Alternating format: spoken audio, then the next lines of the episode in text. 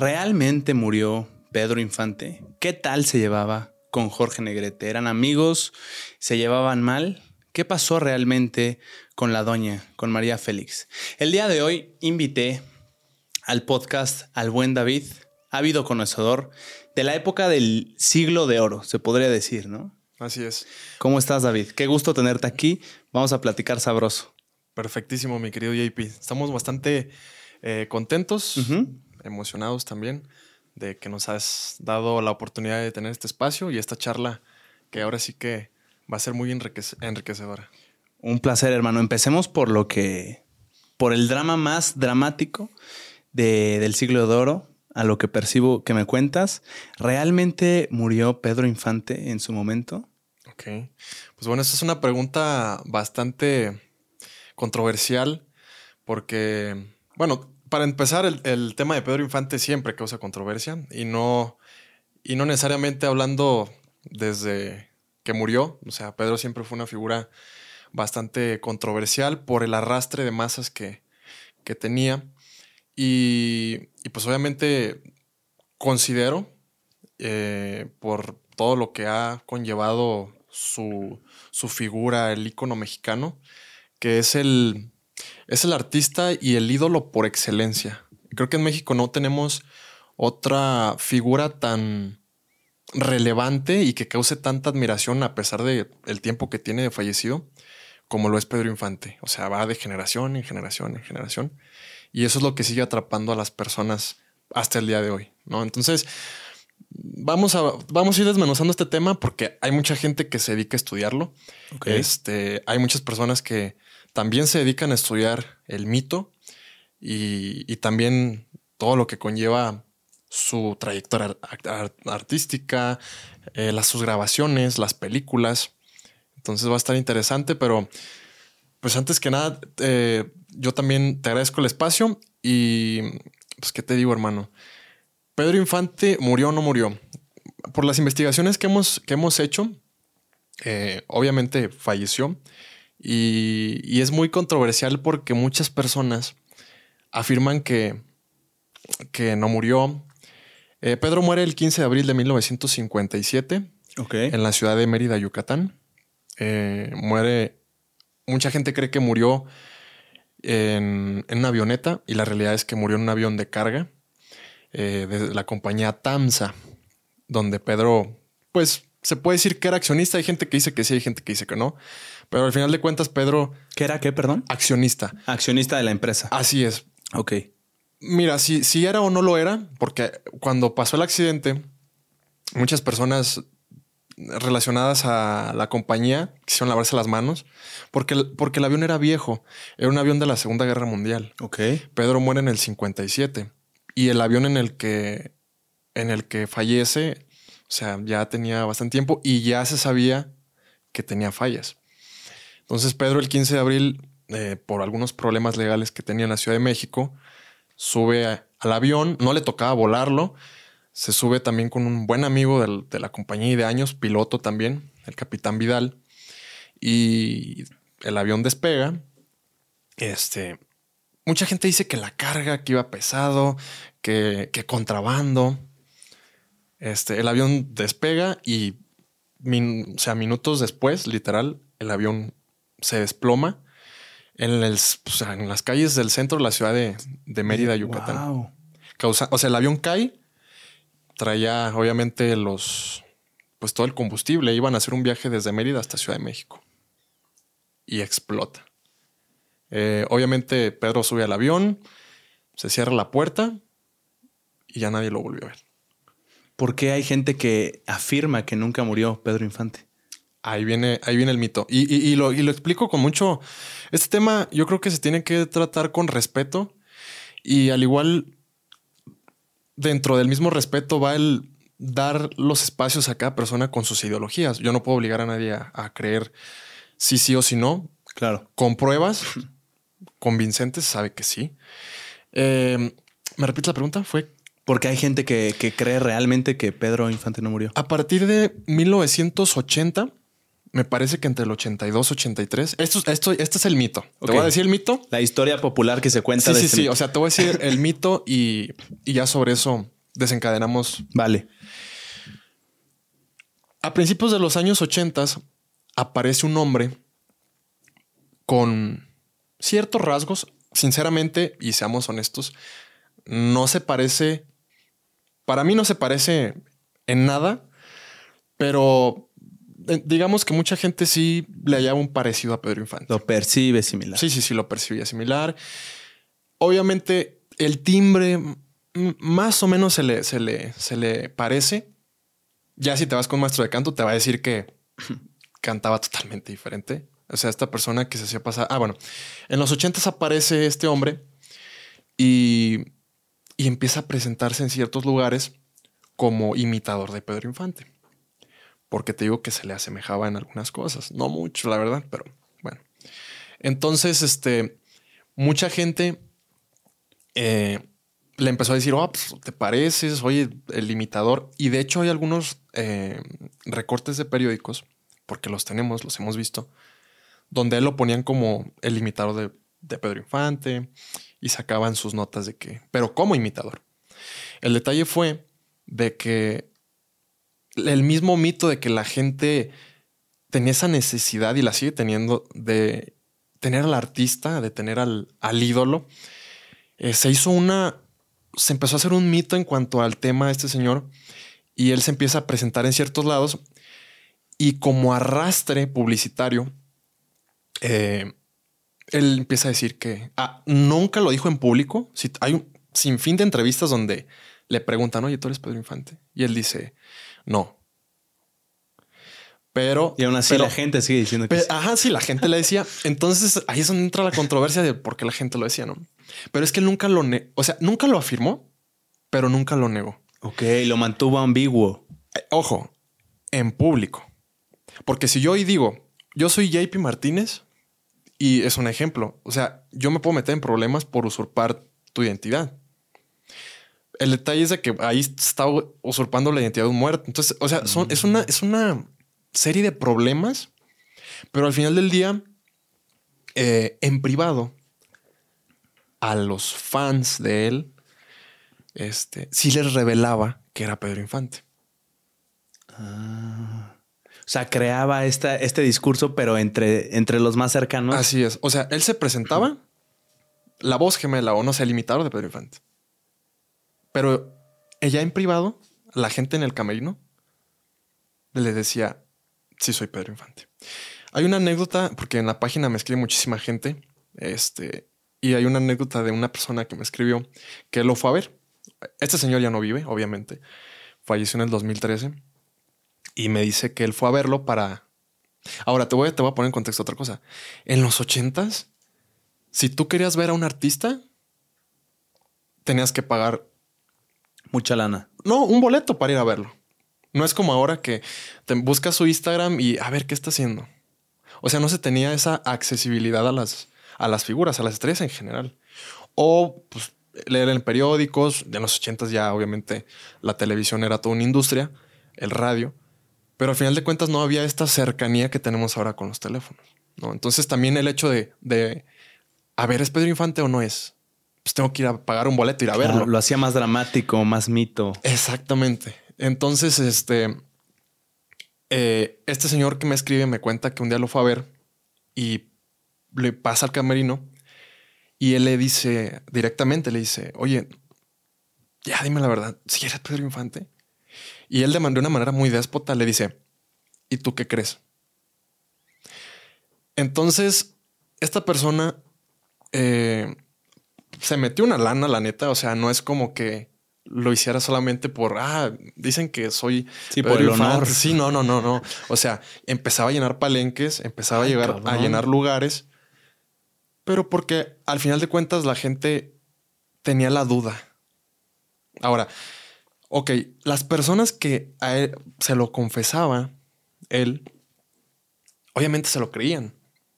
Entonces imagínate, si tu abuelito en- era súper fan de Pedro Infante y luego decían que no se murió y estaba ese mito, tu abuelo, y luego dicen que una persona es él, y paga un boleto para ir a verlo, pero lo ve de lejísimos. Claro. Entonces, sí, sí, sí, O sea, realmente se hizo toda una trifulca. Y también ahora la gente tiene el acceso de si no sé algo, me meto a Google y vas, lo busco. Y en ese entonces la gente era un poco más inocente. O sea, Televisa ha sacado un montón de, de entrevistas a gente en la calle. Y, o sea, la gente era más inocente hasta cierto grado. Entonces, todo eso alimentó el mito al grado de que hoy mínimo un 40 de la población cree que no se murió. Un 40% de la población. Y si no es que... es que también hay una voluntad de querer creer eso. O sea, de querer creer que tu ídolo no se murió y sigue aquí. O sea, esa posibilidad como que da esperanza, ¿no? Les da esperanza y da como este morbo de ICC. Así como se lo han inventado a otros artistas como Juan Gabriel. Claro. Como Elvis. Elvis también. Decía Elvis también le dicen que, no se... O al mismo Michael Jackson, ¿no? Hasta el propio... No puedo decir la palabra, pero porque YouTube se enoja, pero este, el alemán eh, malo de los judíos. Entonces, No, voy a decir, el nombre para no meternos en controversias. Este, pero se, creó un mito, se mm. creó un mito y desgraciadamente, mi querido JP, híjole, las, las, este, las mismas personas, pues se lo creían, o sea, de buena fe se lo creían. Porque ahora, cuando muere Pedro, o sea, tenía trancazos en el radio. Era la máxima figura del cine mexicano. Ya, o sea, como, como charro mexicano y este top de tops de actores aquí en México. O sea, estaba metiendo goles en películas. O sea, era un. Era, Pedro fenómeno. Era, el fenómeno, era la estrella. Entonces, que tú lo acabas de ver en el cine, era, tenía complexión muy, muy robusta, era muy, era atleta lo ves cantando muy alegre y de repente dice, no es que se murió. O sea, es como que la gente sí se quedó como que... Y el, la, o sea, la noticia se corrió por todos lados, ¿no? Entonces eso es lo que lo ha alimentado. Pero oficialmente murió ese momento. Legalmente Pedro Infante está muerto y murió en ese momento. Dices que hay evidencias. ¿Cuáles son exactamente esas? Este, las evidencias son, son bastante, son bastante claras. Y no se necesita ser un historiador de la época ni del cine mexicano para, para darte cuenta. Mira, es cierto que los. Es cierto que los mitos se alimentan. Hay una, hay una frase que me gusta mucho que dice: eh, No porque una frase se diga mil veces. Mil veces se convierte en verdad. Claro. Desgraciadamente, o sea, ya este es un mito tan grande que, que sí se, sí se ha o sea, si se ha ido ya a niveles de otra proporción. estratosféricos, sí. Legalmente Pedro Infante está muerto y la familia, obviamente, Pedro Infante tiene, tuvo hijos, hijas, y la familia sí está muy molesta con todo este asunto y la verdad es que sí, sí les pesa bastante que se digan estas cosas. Eh, ¿por, qué sí, ¿Por qué sí murió? Cuando pasa el accidente y sucede todo esto del avión,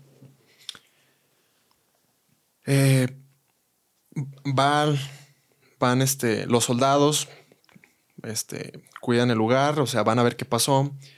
Y van personas dedicadas especialmente a la materia de reconocer a, los restos. La autopsia y todo eso. Sí, sí, sí. Y en el avión, por testimonios de las personas que fueron y lo reconocieron, este, el cuerpo de Pedro se carbonizó a 70 centímetros. Pero de buenas fuentes se sabe que la mitad del, rostro aún era un poco este, reconocible, pero aquí va lo más importante. ¿No tenemos una foto aquí? Eh, no, de... hay, alguien ahí que tiene como algo en el cráneo. Ahí está. Esa mira es. ¿Es él? Sí, totalmente. Foto aquí, aquí lo pueden ver eh, ¿qué, pasó, qué se ve en esta foto, hermano, para los que solo están oyendo. Mira, vamos a darle un, paréntesis a, la conversación para explicarte lo de la foto. Perfecto, gracias. Esa foto es de mayo de 1949. Ok. Eh, Pedro Infante volaba de Acapulco a la Ciudad de México. Él era piloto. A la hora que muere acumuló dos, ah, sí, más o menos acumuló, no me acuerdo si 2.900 horas de vuelo. Ok. Ajá. Y venía de Acapulco a Ciudad de México, ten- hubo mal clima, se, el radar, estoy hablando de una, ahí sí eh, venía una avioneta, en el aire se, se pierden, L- iba con su, con su pareja de ese entonces, la señora eh, Lupita Torrentera, este, y se pierden y creyeron ellos que ya estaban en otro lado y Pedro dice, ¿sabes qué? Voy a aterrizar porque, o sea, nos perdimos y si no ater o sea, sucedieron varias cosas en el avión que dijeron, ¿sabes qué? Tenemos que aterrizar. Esperan a que se termine el combustible. La señora Lupita Torrentera cuenta que obviamente dan algunas vueltas hasta que el combustible se terminó para que no explotara, ¿no? Claro. Entonces, este, ella de hecho hay una entrevista donde dice que ven un campo de, de maíz, pero no tenía, este, o sea, no tenía maíz, vaya, o sea, no tenía la milpa. Y pues tú sabes que los campos en ese, en ese tipo de circunstancias, la arena es, es totalmente aguada. Entonces el avión lo tratan de aterrizar ahí, este, medio se tratan de cubrir y el avión, mm, obviamente Pega. no como en autopista, que No, se va golpetea más bien. O sea, pega como los típicos patitos, pum, y, y- y se voltea. Pero obviamente ir adentro, ir adentro de, de, de una No aeronave a muy esa velocidad, sí. no te va muy bien. Entonces, ¿qué sucede? Eh, bueno, la señora Lupita se, se dio algunos golpes. Afortunadamente no le, no le pasó a mayores. Qué bueno. Y en el caso de Pedro, su frente se estampa contra el tablero del avión. Ahí está. La foto es un poco gráfica, pero ahí está la foto. Ahora, esto fue en Michoacán. Iban a Acapulco, No, venían de Acapulco a Ciudad, a de, México. de México. Esa foto es en, en la central médica. Wow. Un, un cuñado de Pedro va por ellos desde Ciudad de México hasta Zitácuaro y se los trae heridos. Y aquí llegan a Ciudad de México y los, eh, los atienden en la central médica que ya no existe. Que en ese entonces era uno de los lugares, pues, buenos, donde se, le- se le daba una atención. La mejor atención de Claro. salud. Wow. Y obviamente se, le estampa.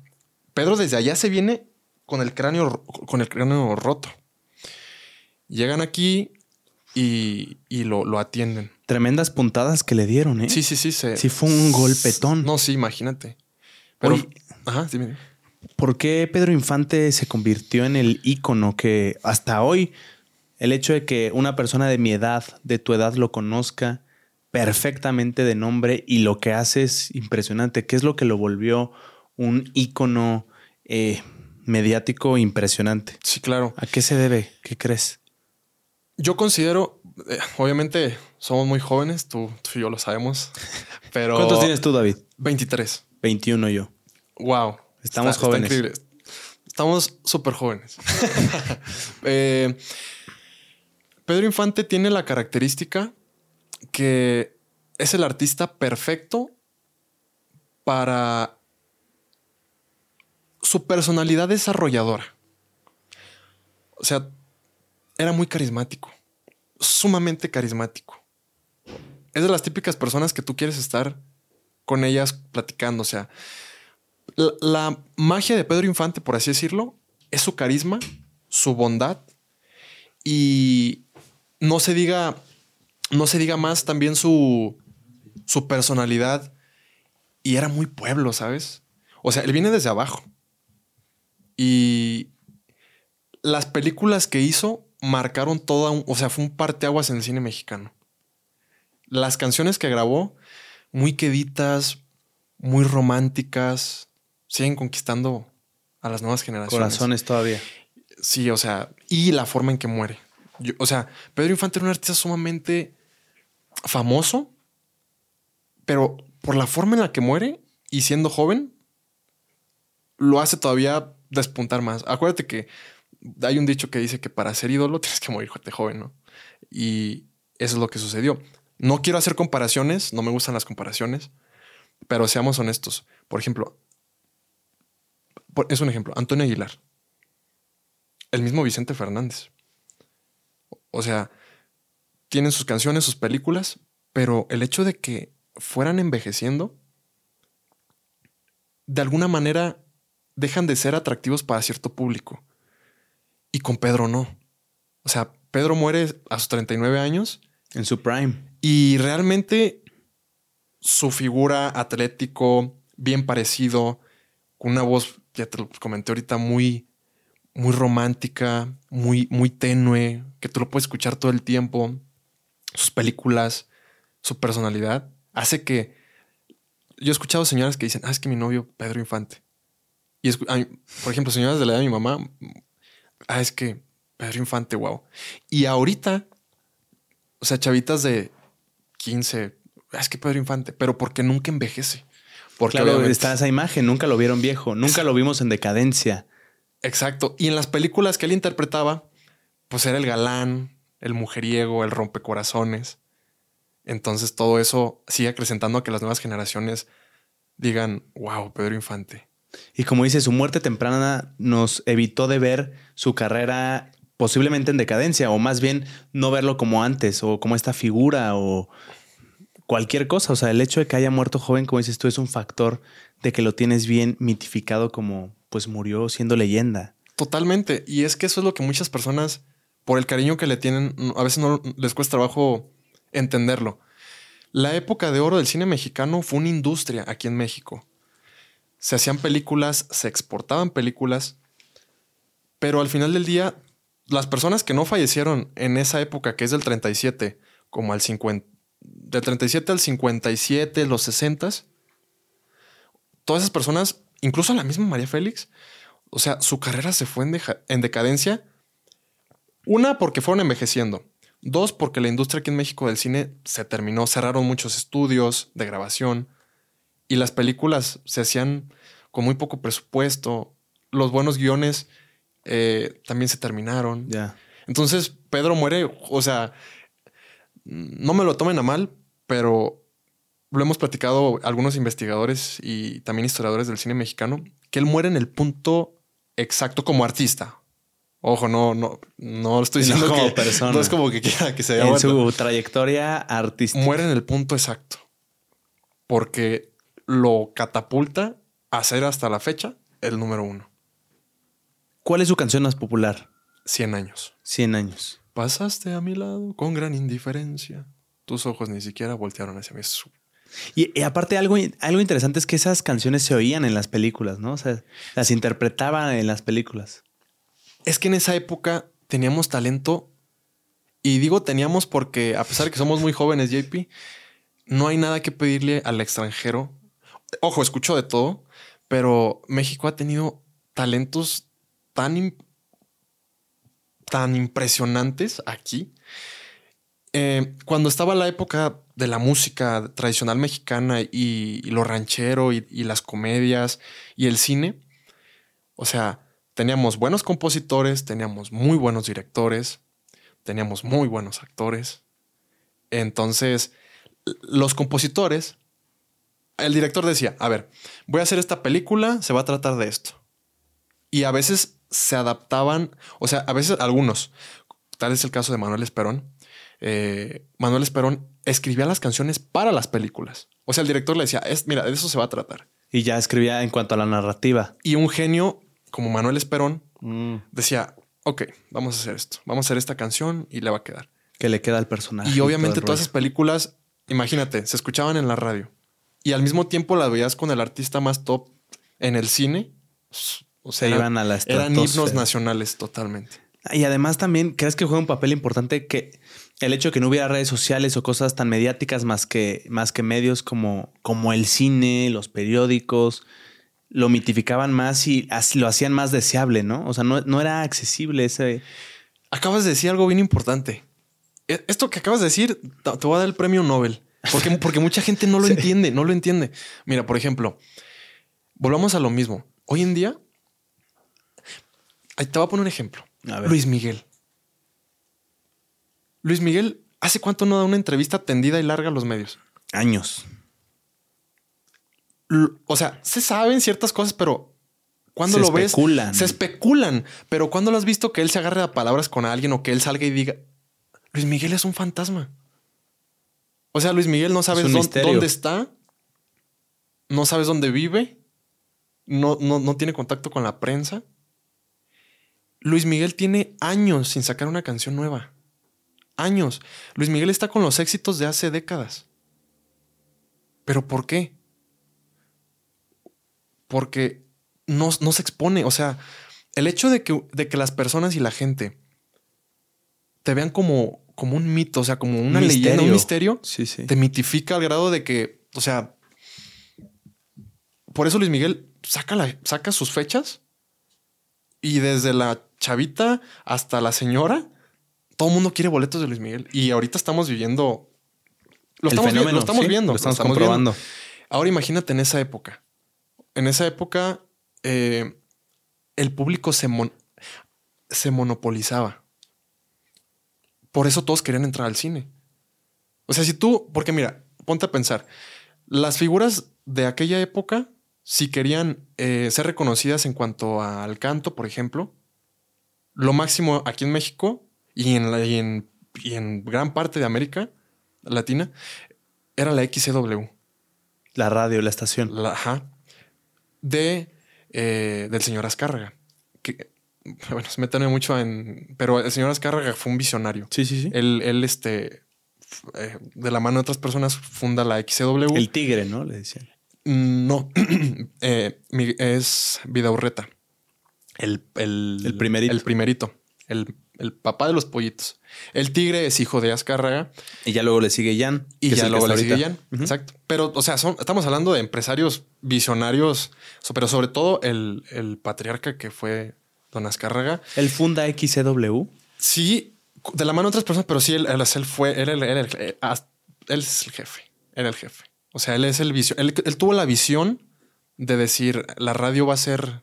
El medio. Y en la época dorada, todos los artistas querían grabar en la, en la XW. ¿Y Pedro Infante llegó a grabar ahí? Él, cuando llega aquí a la Ciudad de México, porque recordemos que Pedro Infante era de Sinaloa, sabía eso. este, él llega y le toca las puertas a la XW, pero obviamente en la XW estaba Agustín Lara en ese entonces. Uh. O sea, estábamos hablando de gente que ya desde los años 20 estaban picando piedra. Exitosísimo también Agustín, ¿no? Sí, sí. y, o sea, Agustín es hablar de, de poesía en, en la música y en el canto, ¿no? Pero, o sea, la radio era como wow. Y había muchos artistas, obviamente. Había otras, no nada más la XW, estaba la XCB. Había muchas, muchas este, difusoras. Pero realmente el cine en, a principios de los 40 era la meca. O sea, si tú querías, si tú salías en cine, tenías la oportunidad de, postularte a ser un artista reconocido. Ah, Y en ese entonces la televisión es hasta los 50 y, y en la primera década de los 50 la televisión está en pañales. Entonces el cine era... Por eso los artistas... Mira, yo siempre lo he dicho, Pedro Infante y Jorge Negrete son, los son las únicas dos figuras aquí en México que han monopolizado el público. Desde el niño, desde la niña hasta la señora... Las generaciones completas. Sí, cuando estaba Jorge Negrete, todos querían ser como Jorge Negrete. Porque probablemente le daremos el crédito a las personas que no quieran aceptarlo. Pues sí, porque a lo mejor van a decir, pues que el cine era lo único que había. O la, o la radio, ¿no? Era lo único que podías escuchar o ver. Sí. Ok. Pero son las únicas No, por eso tiene que ser bueno o malo. Eso no lo Como hace. todos los artistas, todos los artistas, hasta el mismo eh, Leonardo DiCaprio tiene películas buenas y malas. Claro. ¿no? Entonces hay que ser realistas también. Pero sí, o sea, el hecho del, del misticismo que tenían de, si quieres verlo, paga un boleto. O sea, no sabías dónde estaban. ¿Eran contemporáneos Jorge Negrete y Pedro Infante? ¿Fueron? Eh, se llevaban seis años, ah, bien. O sea, pero- sí estuvieron en la misma época. pero sus carreras, de, eh, sus carreras y su gloria no son en los... no- son- Jorge Negrete, eh, con Ay Jalisco no te rajes, en, del 40, eh, te voy a dar una fecha, del 40 al 50, Jorge Negrete era el rey. Y ahí están las fotos, no sé si quieras Claro. mostrarlas. ¿Cuál es Jorge aquí? Jorge, Jorge Negrete es, un- es, es el primer fenómeno. A ver, no, no hagamos menos a Tito Guizar. No, él es, es. Pedro Infante. Pedro Infante. Ajá. Eh, Tito Guizar es, es el primer charro mexicano. Pero ahí está Jorge. Es él, ¿no? Ajá. ¿Es la única que tenemos de Jorge? Ahí están las demás. Todas las que tienen que ver con masas son Este de. es Pedro. Este es Jorge otra vez. No, él es. Ese, ese es el entierro, el funeral de, de Pedro. Ok. Ajá. Pedro otra vez, ¿no? Pedro otra vez. Ajá. Pedro. Jorge. ¿Este es Jorge? Ese es Jorge. Ok, Y Jorge también. también. O sea, estas son como las masas que, que juntaba. Sí, Jorge Negrete en 1940 era el astro rey. Porque es, el primer, es el primer artista aquí en México que literal se dedica a. Pues así que hacer la contribución de nuestra música ranchera, nuestra música vernácula al mundo. Y él era exportador de películas, muy diferente a las de Pedro. Pedro realmente sus películas mayormente se quedaron aquí en, En en. América, en América Latina. O sea, Jorge lo conocieron en el mundo. Sí, Jorge, Jorge es muy famoso en, en- en el, en el continente. Aquí está en Puerto europeo. Rico. Esa Con foto está bien interesante. gente. 1944. Y pues las masas, o sea, estamos hablando de masas gigantescas. Gigantes. ¿Cuántos le calculas aquí? ¿Qué Son te más. gusta? Unos. No, soy muy malo para los. Yo para... también, pero más de 10 mil sí son Ah, fácil. no, yo creo que sí, ¿eh? Sí, Fácil, porque mira, ¿no? te voy a decir, al.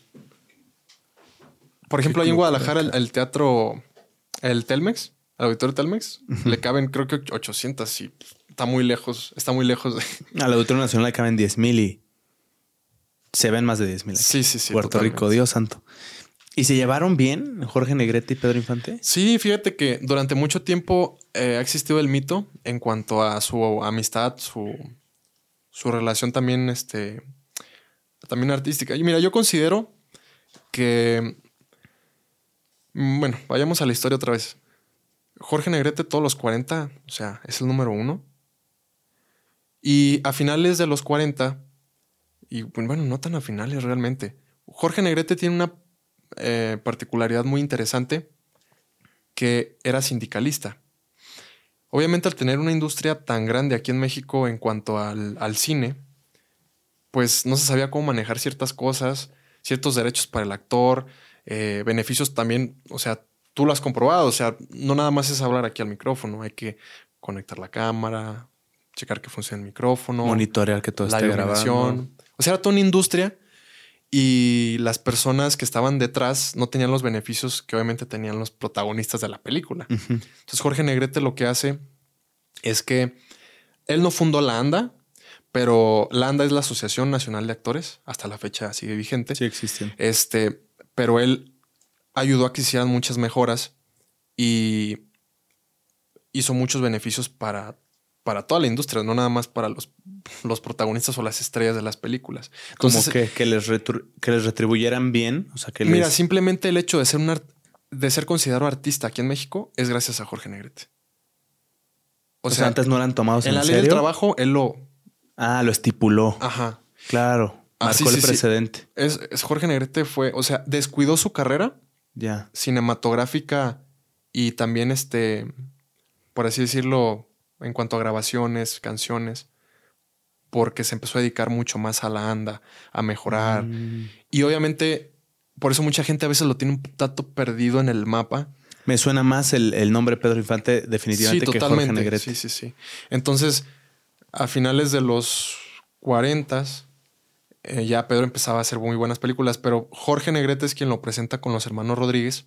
Los hermanos Rodríguez en, en aquel entonces eran tenían su empresa bueno, tenían su empresa para hacer películas y ellos este, eran quienes hacían los, los guiones para las películas, los scripts. Y Jorge lo- los, a Pedro, él, Pedro llega a, a buscar una oportunidad en el cine. Realmente Pedro Infante en ese tiempo iba muy a la mano, pero Pedro quería ser, su sueño era ser un artista, un cantante reconocido más que un actor. Pero al final de cuentas va, va a la, en ese entonces iba a la par. Entonces, este, pues Pedro bien parecido, eh, muy joven, mi querido Alex. Ah, bueno, que, que Pe- que Pedro, a partir del año del 47, cuando filma Nosotros los Pobres, es cuando se vuelve ídolo popular. Y a partir de ahí es cuando Pedro empieza a destacar y Jorge se estanca en, en su carrera sindical Totalmente. Sí, para darle beneficio a, a- a los trabajadores de la industria, al que jalaba los cables, a la gente del Estado. así es. Eran muy mal pagadas y Jorge lucha por todos sus compañeros y eso hace que Jorge Se queda a un lado. se quede a un Sí. lado en, En su carrera trayectoria de- de y artista. musical. Ok. Sí. Y es que es, Gracias, es- es- Alex. eh, ah, tenemos un invitado bastante especial también detrás, Sí. de, detrás de bambalinas. ¿Quién es Alex? Que es mi maestro. Alex eh, es Alejandro López y él es creador y fundador de la página más, pues yo me atrevo a decir que es la más importante por toda la labor de investigación en cuanto al tema y fenómeno llamado Pedro Infante. Fechas, imágenes, lugares, personas con las que Pedro sale, películas, canciones. Pedro Infante, 100 años. Es la, es la, es la mejor página de Pedro Infante. Eh, y sí, realmente, toca- ya para terminar con el tema de Jorge, eh, Jorge, por así decirlo, eh, le facilita las cosas para que Pedro entre, entre al cine. Jorge había fil- filmado la famosísima película Ay Jalisco no te rajes. Ok. Y este. En ese tiempo todavía no funcionaba eso de que las segundas partes y parte 2. O sea, los, eh, Las secuelas. no, no, funciona, no, no, no funcionaba.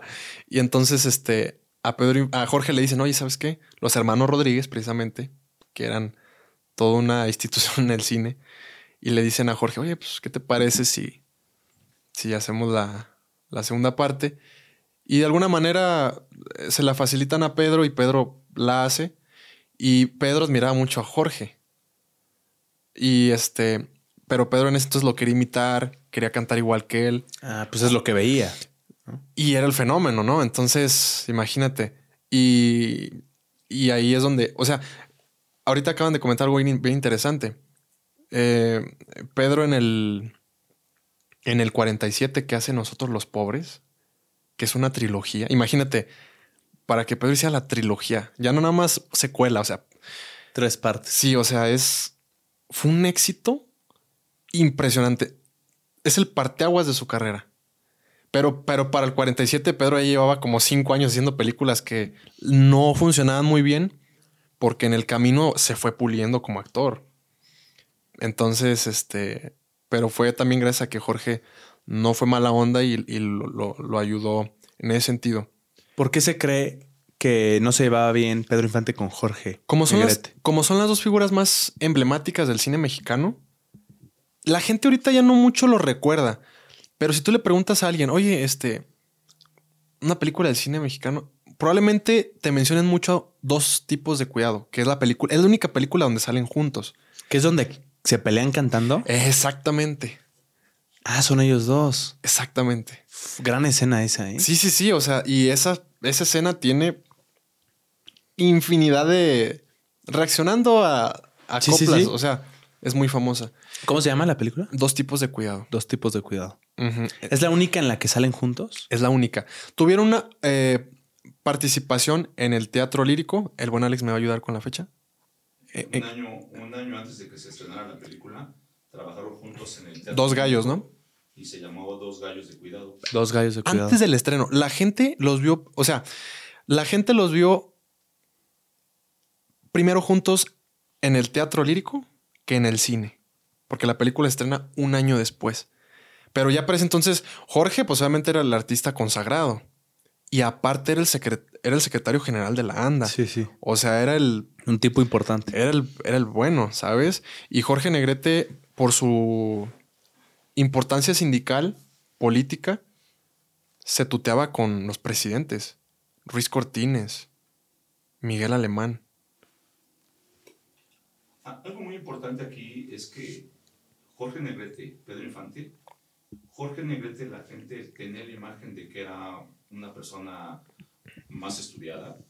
Preparada. Eh, se rozaba con la gente importante de, en ese tiempo del país.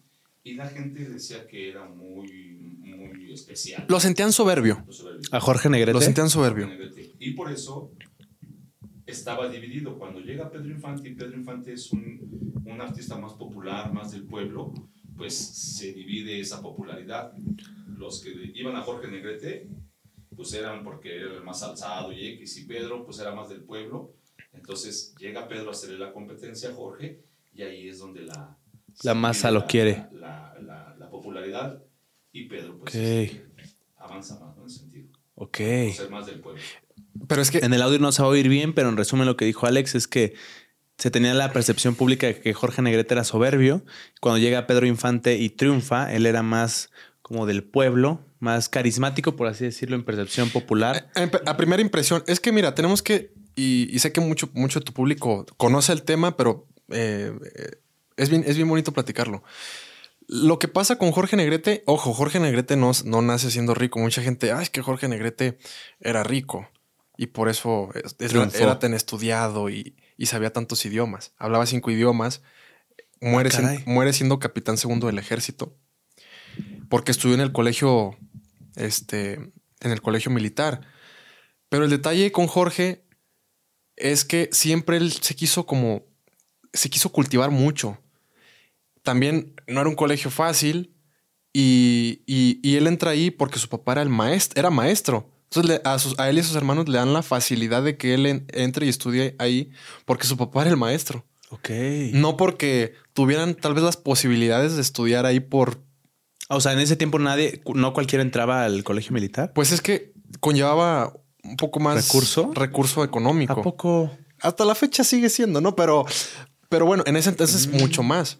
Ok. Entonces, eh, por eso es que Jorge Negrete participa en una batalla eh, post, obviamente, post revolución. me parece que fue en 1936, pero él participó en, batalla. El detalle fue de que eh, al final la vida lo condujo al canto, este, a, a ser el artista que fue. Pero él se preparó mucho. Por eso cuando se hace todo esto de la anda y más el, el ámbito este, sindical le llama, le llama mucho la atención, era su pasión. Entonces, este... Y descuida su, su, su trayectoria artística. Pero eh, a mucha gente dice, es que era, era, era sangrón o era prepotente. No es eso realmente. En ese, bueno, tú, tú- te lo voy a poner así. Imagínate a, a alguien como un presidente que no dudo que lo haga, pero a ojo público estar diciendo majaderías o malas palabras y andar como que jijiji, jajaja. Entonces, quieras o no, también su personalidad tendía a ser una persona de un temple más serio. Y aparte, la, la prensa era, bien, era muy amarillista con él. Ok. ¿Qué, qué decían de él o qué? O sea, le inventaban, le inventaban chismes y, y le, tira- le tenían muy mala, muy mala grilla a Jorge. Algo muy importante aquí es que en esa época ya la gente hablaba de la rivalidad entre Jorge Negrete y Pedro Infante. La rivalidad no había, la gente fue la que la, la creó. Pero algo muy importante es que su segunda etapa de líder sindical, Jorge Negrete, al hacer su plantilla de trabajo, invita a Pedro Infante a ser parte de, a colaborar con él en la plantilla de, de trabajo Así es. y lo nombra secretario de conflictos. Entonces ahí es algo que, pues, si, si yo no me llevo bien contigo, pues ¿por qué te invito a trabajar? Claro. Entonces es algo muy importante que hay que marcar que Pedro aceptó el cargo. La verdad que nunca lo ejerció por, por su trabajo, por el tiempo. Sí. Después renuncia al cargo, pero eh, hay fotos donde están tomando la, Sí, la- claro. la toma de protesta. Claro. Y está Pedro Infante, Sí. Jorge Negrete y otros compañeros actores que formaron la plantilla eh, de trabajo de Jorge Negrete. Ok. Pero eh, al final del día, hermano, eh, bueno, para cerrar este tema, Jorge sí tenía, tenía como cierta, tenía que tener cierta personalidad por todos los cargos que tenía. Y la rigidez de estudiar como Y militar. aparte, en él caían muchas responsabilidades. Y aparte, también agrégale que, pues sí tenía la escuela militar. O sea, también tú sabes cómo tienden, a ser esas personalidades a, a ser muy derechas, rígidas, muy- disciplinados. exacto, muy cuadradas. Claro. Entonces, quieras o no, eso lo hacía tener esta personalidad. Pero realmente Jorge Negrete hizo muchísimas cosas a favor de, de las personas. Eh, él, eh, o sea, tiene muchos logros. Por ejemplo, él, ve que la industria aquí en México iba a crecer bastante y le dice a, a Fernando Soler, le dice, oye, ¿sabes qué? Hay que hacer un instituto donde los jóvenes puedan entrar, prepararse, ya sea para ser cantantes, para ser actores, o para que se preparen en cuanto al tema de las artes. Y Fernando Soler le dice, ¿sabes qué? Mm, Siento que no, yo no tengo mucho tiempo. Y el hermano de Fernando Soler, que era Andrés Soler, le toma la palabra a Jorge y de ahí se crea el Instituto Andrés Soler. Teatro, televisión, radio. que hasta la fecha sigue presente. De hecho, hay una escena muy famosa de. digo, esto como referencia, señores. ¿eh? Hay una escena muy famosa en la familia Peluche. Ok. Donde, donde Regina Blandón. Ajá, que es la que interpreta a Vivi, le dice a su papá, ah, yo quisiera ir a estudiar allá para llegar a Hollywood. Y Eugenio Derbez sarcásticamente le dice, pero ¿para qué si tenemos aquí el Instituto Andrés Soler? Ok. Entonces aquí en México sí es una institución. Y, no es, y, Eugenio no lo dijo en son de que fuera mala onda, sino de que... Una pues, comparativa mexicana. como de, pues aquí está... Sí, un referente acá. ah, pero bueno, las ideas en sí eran de Jorge. Pero él nunca fue egocéntrico en el sentido de que siempre ponía a los nombres de otras referentes artísticas para que se quedara Instituto Andrés Soler. ¿Por qué le pudo haber puesto Instituto Jorge Negrete? Claro. Al edificio de la ANDA le pudo haber puesto, le pudo haber puesto edificio Jorge Negrete. No, le puso edificio de la ANDA. Este, él, consiguió el lote de la ANDA en el Panteón Jardín donde están enterrados muchos actores. Entonces, este, sí hizo muchas cosas. Pues. ¿Es un panteón especial ese? Sí, fíjate que aquí la Ciudad de México se caracteriza por tener muchos panteones donde iban cierto tipo de sindicatos. Por ejemplo, ah, precisamente mi amigo Alejandro, fuimos a, ayer, me parece. Ayer fuimos al Panteón Jardín al homenaje de Jorge Negrete, sus 70 años. Y es bien curioso porque hay ciertas secciones donde es de puros niños, de puros albañiles. Ah, caray. De puros. Vimos uno de, hasta de, de algo que tenía que ver. De sindicato de Nixtamal. Ah, sindicato de Nixtamal. O sea, están sindicalizados los. Sí, sí, sí. No son panteones, la verdad es que son panteones que tienen bastantes años. Y precisamente Jorge Negrete, como secretario general, dice: ¿Sabes qué? ¿Qué va a pasar si el día de mañana el de las luces se cae, se mata y no tiene el recurso, pero trabaja aquí? Entonces Jorge dice: Ah, bueno, entonces, ¿sabes qué? Vamos a crear eh, de que con cierto, pues obviamente, no sé, no te, no te sé decir de leyes ni, ni cómo se repartía, pero de el, si un día se cae, tenga derecho a que si le, pasa algo, no nada más en, el, en cuestión de cine, pero tiene su derecho para tener un lugar donde puede ser enterrado. y todo el rollo. Por eso existe el lote de la ANDA, que ahí están todos, o sea, están todos los artistas, a excepciones, el que tenía para pagarse un, lugar en otro lado, lo podía hacer. ¿Qué actores están ahí? Todos, literal. ¿Cómo se llama el hay, panteón? Hay muchas, hay, hay muchas excepciones, pero ahí está es el Panteón Jardín. Ok, ¿y quién está? Está por el Desierto de los Leones. Eh, además viene hacia el Desierto de los Leones. Camino al Desierto de los Leones. Javier Solís, cantante. Sí. Te voy a decir los que se vengan a la mente. Consualito Velázquez, creadora de Bésame Mucho. Ah, la de Bésame. Está Tomás Méndez, creador de Cucurrucú Paloma. Ah, está eh, José Elias Moreno, gran actor también. Están los Soler. Ahí mismo, o sea, eh, está Germán Valdés Tintán, el Pachuco de Oro. Hermano de Don Ramón Don Ramón, ¿verdad? Y hermano de, Loco, Valdés, Y hermano de Ratón Valdés. Eh, Cristian Castro, ¿no? Exactamente. Qué ese, ese tipo de familias están todas verdad. Pero interesantísimo, ¿no? O sea, cada generación tuvo como a su exponente artístico. Sí, eh, había mucha, mucha, pero, en ese lugar, o sea, das dos pasos y ya está todo artista. O sea, literal, está el, ahí mismo está el Charro Avitia. Este, o sea, son demasiados nombres, pero ahí están compositores, este, cantantes. Y están en un lote que ese sí está cerrado. Hoy, hoy, antes podías, le dabas para el chesco al vigilante y te dejaba pasar, porque está cerrado. Y pues ya veías la tumba de, tu artista favorito. O sea, porque tú toda la vida creces viendo las películas y, y luego, o sea, ves su tumba y dices, aquí acabó. No inventes. Y seamos honestos, el panteón está en condiciones deplorables, o sea, sí está muy triste. Entonces, o sea, te da una nostalgia de pensar y decir, no inventes, este actor se metió una lana, tenía yates, por ejemplo, Tintano. ¿A poco? Era el rumbero de Acapulco. Y pues, terminó. Como todos terminamos, vaya. O sea, pero sí te da mucha nostalgia ver a tantas personas que a se, leyenda. se dedicaron a, alegrar a las personas por el cine y vas y te los topas y es como de wow. Sí, debe ser impresionante. Ah, pero el lote es por medio de Jorge que se consigue ese lote. Wow, se hizo varias cosas ese Jorge Negrete. Hablemos un poco de Agustín Lara. Tiene esta canción mítica, María Bonita. Wow, sí. Que se dedicó, si no tengo mal entendido, a eh, La Doña. Claro. A María Félix. ¿Es, completamente real eso? Sí, sí, es, es, una, es una realidad. Hay una entrevista, eh, me parece que Agustín Lara muere en el 70, 1970. Y algunos años antes, me parece que, bueno, no te sé decir la fecha exacta de la entrevista, está María Félix y Agustín Lara en una entrevista de televisión y le pregunta el reportero a, a María, ¿es cierto María que esta es tu canción predilecta, María Bonita? ¿Por qué crees que la gente la sigue recordando? Toma en cuenta que Agustín Lara y María Félix se casan en los 40. estuvieron casados. se casan y su luna de miel la pasan en, en Chapala. Ah, no, mentira, en Acapulco. Acapulco. Y de hecho, en, algún lugar de en Chapala, me confundí con una foto donde María Félix está en Chapala, pero bueno, dejaré de ser jalisciense.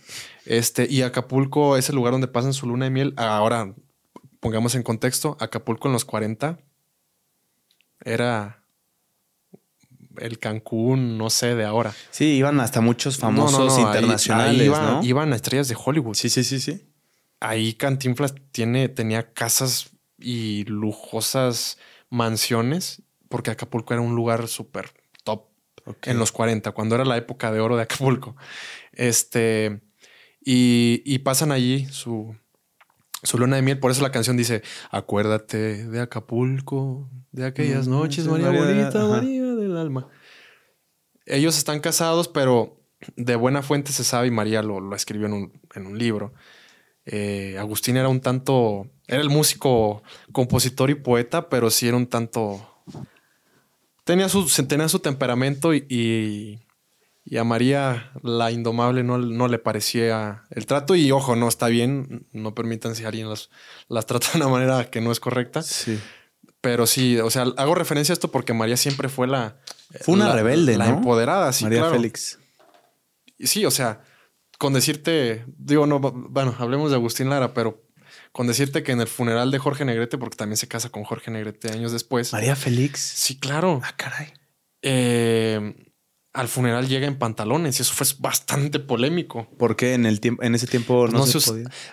Ponle tú, bueno, no, no se usaba, la verdad no se usaba, no era tan común. En mujeres. En mujeres. Y más por el, por el hecho de que era el funeral de, tu marido Jorge Negrete. O sea, pero para el protocolo de la época, ¿cómo tuvo que sí, no era, no era, muy, no era muy bien visto, la verdad. De hecho, hay una película de Pedro del 40 y algo donde ponen a una protagonista muy que ella quería ser hombre y la ponen con pantalones y eso era como de wow, trae ah. pantalones. Sí, Pero para el protocolo de la época, ¿cómo era? ¿Cómo tenía que haber ido vestida? Vestido, este, ah, falda. Sí, era muy, muy tradicionalista esa, esa ideología. Pero sí, María Félix siempre fue. Y cuando estuvo con Agustín Lara, Agustín le regaló un piano y Agustín Lara le daba unos regalos muy exuberantes, por así decirlo. Y este. Pero al final no funcionaron, pero sí estuvieron casados. O sea, sí. ¿Por mucho tiempo? No, realmente no fue, no fue tanto. No, no fue tanto, porque María Félix se casó eh, con Enrique Álvarez y luego con él tiene su único hijo. Y luego se casa con Agustín Lara. Y luego viene la ruptura y luego se casa con Jorge Negrete. Jorge Negrete muere y después se casa con un personaje que ahorita no, bueno, se llamaba Alex Berger, que era muy este. No tengo el dato, creo no sé si era francés o italiano, una cosa así. Eh, pero bueno, o sea, María siempre se casó varias veces. Hay un, también hay un algo polémico porque dicen que se casó con, con un integrante del trío Calaveras. Pero hasta la fecha, las personas que se dedican a investigar a María Félix, así como lo hay de Pedro Infante, de Tintán, algunos lo, aseguran, algunos no. Pero yo siempre he dicho, para aseverar algo hay que tener fuentes, pruebas. prueba. no lo dudo que hayan tenido un romance apasionadísimo, pero al final de cuentas tampoco te lo puedo asegurar. Estuvo casado con varios titanes de la época. Sí, no inventes. O sea, María sí fue ¿Qué hacía ella? ¿Actuaba? Sí. ¿Cantaba también? No, no era su fuerte, la verdad. La señora no era su fuerte. Pero sí, eh, o sea, fue el rostro que sí ha sido muy reconocido y ella grabó películas no solo en México, o sea, grabó películas en muchas partes del mundo. De hecho, cuando muere Jorge Negretes, ella estaba filmando una película en Europa. Y ella alcanza a llegar a verlo a Los Ángeles muere Jorge y se vienen de Los Ángeles a... Pero ella estaba filmando en, en el extranjero, sí. A día de hoy sigue siendo un ícono ahí. Totalmente. Tengo compañeras de la universidad que la, la admiran completamente. Sí, a no inventes. años Le- de hay que, gente que le tiene de que existió. muchísima veneración. Bueno, ella muere en el 2002. Realmente no es... Pero sí, no es la- tan o sea, lejano. Pero sí, la, o sea, su época de gloria sí fue en los 40, 50, ¿no? ¿Por qué? ¿Qué, qué es lo que la hizo tan icónica? Que trascendió generaciones. Yo creo que María Félix, y esto lo quiero dejar claro porque mucha gente la tilda de que era muy arrogante y todo esto. María Félix supo manejar su personaje a la vida real. Ok. O sea, sí era muy... Lo que decía era. Mm. Y, el- o sea, los reporteros las- la entrevistaban y a veces le hacían preguntas un tanto complejas y ella se las volteaba y los dejaba como mensos, ¿sabes? Ok. Entonces, todo este tipo de cosas que ella desde los 80 está diciendo, ahí viene el, el movimiento ahora de las mujeres y, o sea, todo ese tipo de comentarios de que ahora las mujeres tienen que preparar, no tienen que depender de un hombre. O sea, todo este tipo de cosas, quieras o no, le dio, le dio una identidad a todas las mujeres que hasta cierta manera veían a la actriz ah, y decían, sí se puede. O sea, pero sí, Empoderaba. sí, sí, sí, o sea, es María hasta la fecha. Pero mucha gente dice, no, es que era, era muy profesional. Hay una anécdota que te voy a contar. Eh, Ismael Rodríguez, de los hermanos Rodríguez, que te comentaba hace rato, cuenta una anécdota muy interesante.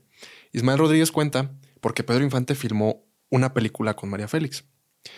Y Ismael Rodríguez, que era el director, a María todas la, todas la tenían como, como la, la diva, que La lo diva, era. También le dicen así. que ¿no? lo era, obviamente. Pero pues tú sabes cómo es una diva. Y durante la filmación de Tizoc, este Amor Indio, que fue una película bastante de, bastante renombre de, de las últimas de Pedro Infante, por no decir la penúltima, fueron de las últimas cuatro, tres Que grabó. películas que grabó Pedro, la hace con María Félix y obviamente se, ya luego tiene la oportunidad de verla, se graba en un entorno bastante complicado. Eh, o sea, se graba al aire libre, porque era el, era el, el niño Tizoc, el indio Tizoc, ¿no? Entonces Pedro, pues, este, muy fornido y todo esto, y María en, en la grabación, tal vez entre, entre escenas, se clava una espina en el pie y una espina bastante pronunciada. Y Ismael Rodríguez dice, no, o sea, ahorita va a querer va que a paremos, va a querer que paremos la grabación, va a querer que la llevemos al hospital, que venga casi casi un helicóptero, ¿no? Sí, sí, sí. Eh, es un decir, y, y va a querer, o sea, o sea, aquí Sí, ya, se va a armar, ya, se ya va a se- armar. ya se, ya se fregó la grabación.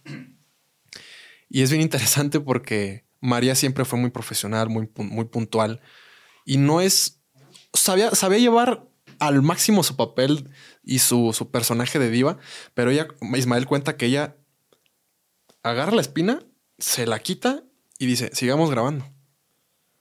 Entonces, si eran, por eso, era- por eso eran tan, estas figuras tan reconocidas y tan, tan íconos, porque eran muy profesionales, o sea, siempre tienen que cumplir este, con las llegadas a, a las locaciones y no paraban. Y es- se lo tomaban muy en serio, vaya. Se dice que la exhumaron después de su muerte. Sí, eh, ¿Es real? Aquí, aquí entramos un poco en los chismes familiares y la verdad es que me gusta mucho respetar, pero al final de cuentas, pues, bueno, es un ícono me- popular, Popular. mexicano, ¿no? Eh, María Félix tuvo solamente un hijo, el que te comenté en los años 40, que también fue actor y hizo muchas telenovelas, ¿A poco? Enrique Álvarez Félix. Ok. Este, y fue muy, o sea, sí, sí fue muy famoso, pero ya no le tocó la época de oro, o sea, él hizo cine 60, 70 telenovelas. Este, pero él fallece antes de que la doña muera. Entonces la doña, no mucho, ¿eh? No, no, no muchos años antes, y la doña fue su Devastada. fue, fue un golpe garrafal para ella. Y este. Pues era su único heredero, por así decirlo. Sí, el único hijo que tuvo. Sí, entonces, como toda persona mayor al final del. Tristemente, al final de, de la vida, no, María Félix no, no es la primera ni la última. Se encariña mucho no, no te sé decir bien qué papel desempeñaba, pero era como su amo de llaves, una persona de mucha confianza que estaba en la casa y podría, también la cuidaba y le ayudaba a trasladarse. Esa persona, y a, y a esa persona le, le deja pues todo. Toda la herencia. Sí, mucha gente cree que, wow, son los millones. Y realmente, pues María Félix para el 2002, no dudo que haya tenido eh, buenas entradas de, económicas, pero pues al final de cuentas ya era una persona mayor y a lo mejor, o sea, que a lo mejor como el dinero que tenía en los 60, ¿no? Es un, es un ejemplo. Y le deja todo a esta, a esta persona. Y pues imagínate, la, la familia pega el grito en el cielo y alguien dice, ¿sabes qué? A mí se me hace que este cuate puso algo en el testamento, no sé, y la envenenó y la mató y, o sea. Ah, caray. Entonces lo que hacen es exhumarla. Según el rumor. No, o sea, la exhumación es real. Ah, es real. Sí, sí, sí, no, no, no, no es un mito. La exhuman, le vuelven a hacer estudios para ver que se haya, por por la razón Por causas naturales, su muerte. exactamente. Y no, al final le encuentran que sí, falleció. Y es bien curioso porque ella, ella muere en el mismo día y el mismo mes que nace. Y eso alimenta más el mito, ¿no? Y sí, o sea, todo bien y la vuelven a sepultar. Ella estuvo en Europa, ¿no? Trascendió mm, el país donde. Las figuras más internacionales que tenemos en México, indudablemente, es Cantinflas, Jorge Negrete y María Félix. En cuanto al cine, o sea, ellos sí, Cantinflas grabó en Hollywood. Y Jorge Negrete ¿Qué por grabó en Hollywood? grabó dos películas, eh, Al mundo en 80. La Vuelta al Mundo en 80 días, pero ojo, no como protagonista. Y ay, es- tiene un nombre. Otra por ahí. No recuerdo eso, pero con La Vuelta al Mundo ganó un premio. Ganó un premio, sí. Pero bueno, son las figuras más internacionales que, que hemos tenido. Y María Félix es una de ellas. O sea, sí, ella sí grabó bastantes películas. De Cantinflas, ¿qué se dice? Es un ícono también mexicano, pero ¿hay algún rumor que sea tonto que valga la pena desmentirse? Híjole. Mira, tengo la fortuna de que al tener un proyecto como este, que se dedica a preservar el, el cine y a todos estos personajes, porque me nace, porque me gusta, porque nace esta admiración. La familia, las, los familiares, al igual que Alex, que tiene una eh, amistad con familiares, por ejemplo, en el caso de Pedro. Pero a mí sí, mm, la gente sabe, familiares saben quién soy. No me gusta meterme tan de lleno porque a veces es muy difícil separar al artista de la persona. Mm, Lo único que te puedo decir de Cantinflas es que. Ay, Híjole, es que no quiero hablar más de Cantinflas, man. Pero, Pero. ah, la cultura popular que. No, bueno, la historia, deja tú la cultura. La historia, por algunos sucesos, por algunos hechos, este, Cantinflas era. tenía ideología difícil. Ok. Un modo de pensar. Sí, y por ejemplo, Cantinflas chocó muchísimo con Jorge Negrete. ¿A poco? Y, y Cantinflas, o sea, sí desgastó bastante a Jorge. Y Jorge ya está enfermo. Jorge también muere muy joven, muere a los 42 años. Sí, muy joven. Y también parte de los corajes que sea con Cantinflas, que eso no también le, le dieron un poco en la torre, ¿no? Pero sí, Cantinflas sí se habla cosas no tan positivas de él. ¿A poco? Su personalidad sí era. Chocaba, o sea. sí, a pesar de que tú lo ves el, el, el, el carismático, el, el que es. O sea, su talento es innegable. innegable. Sí, o sea, no te estoy diciendo que, que no, mi querido Alex.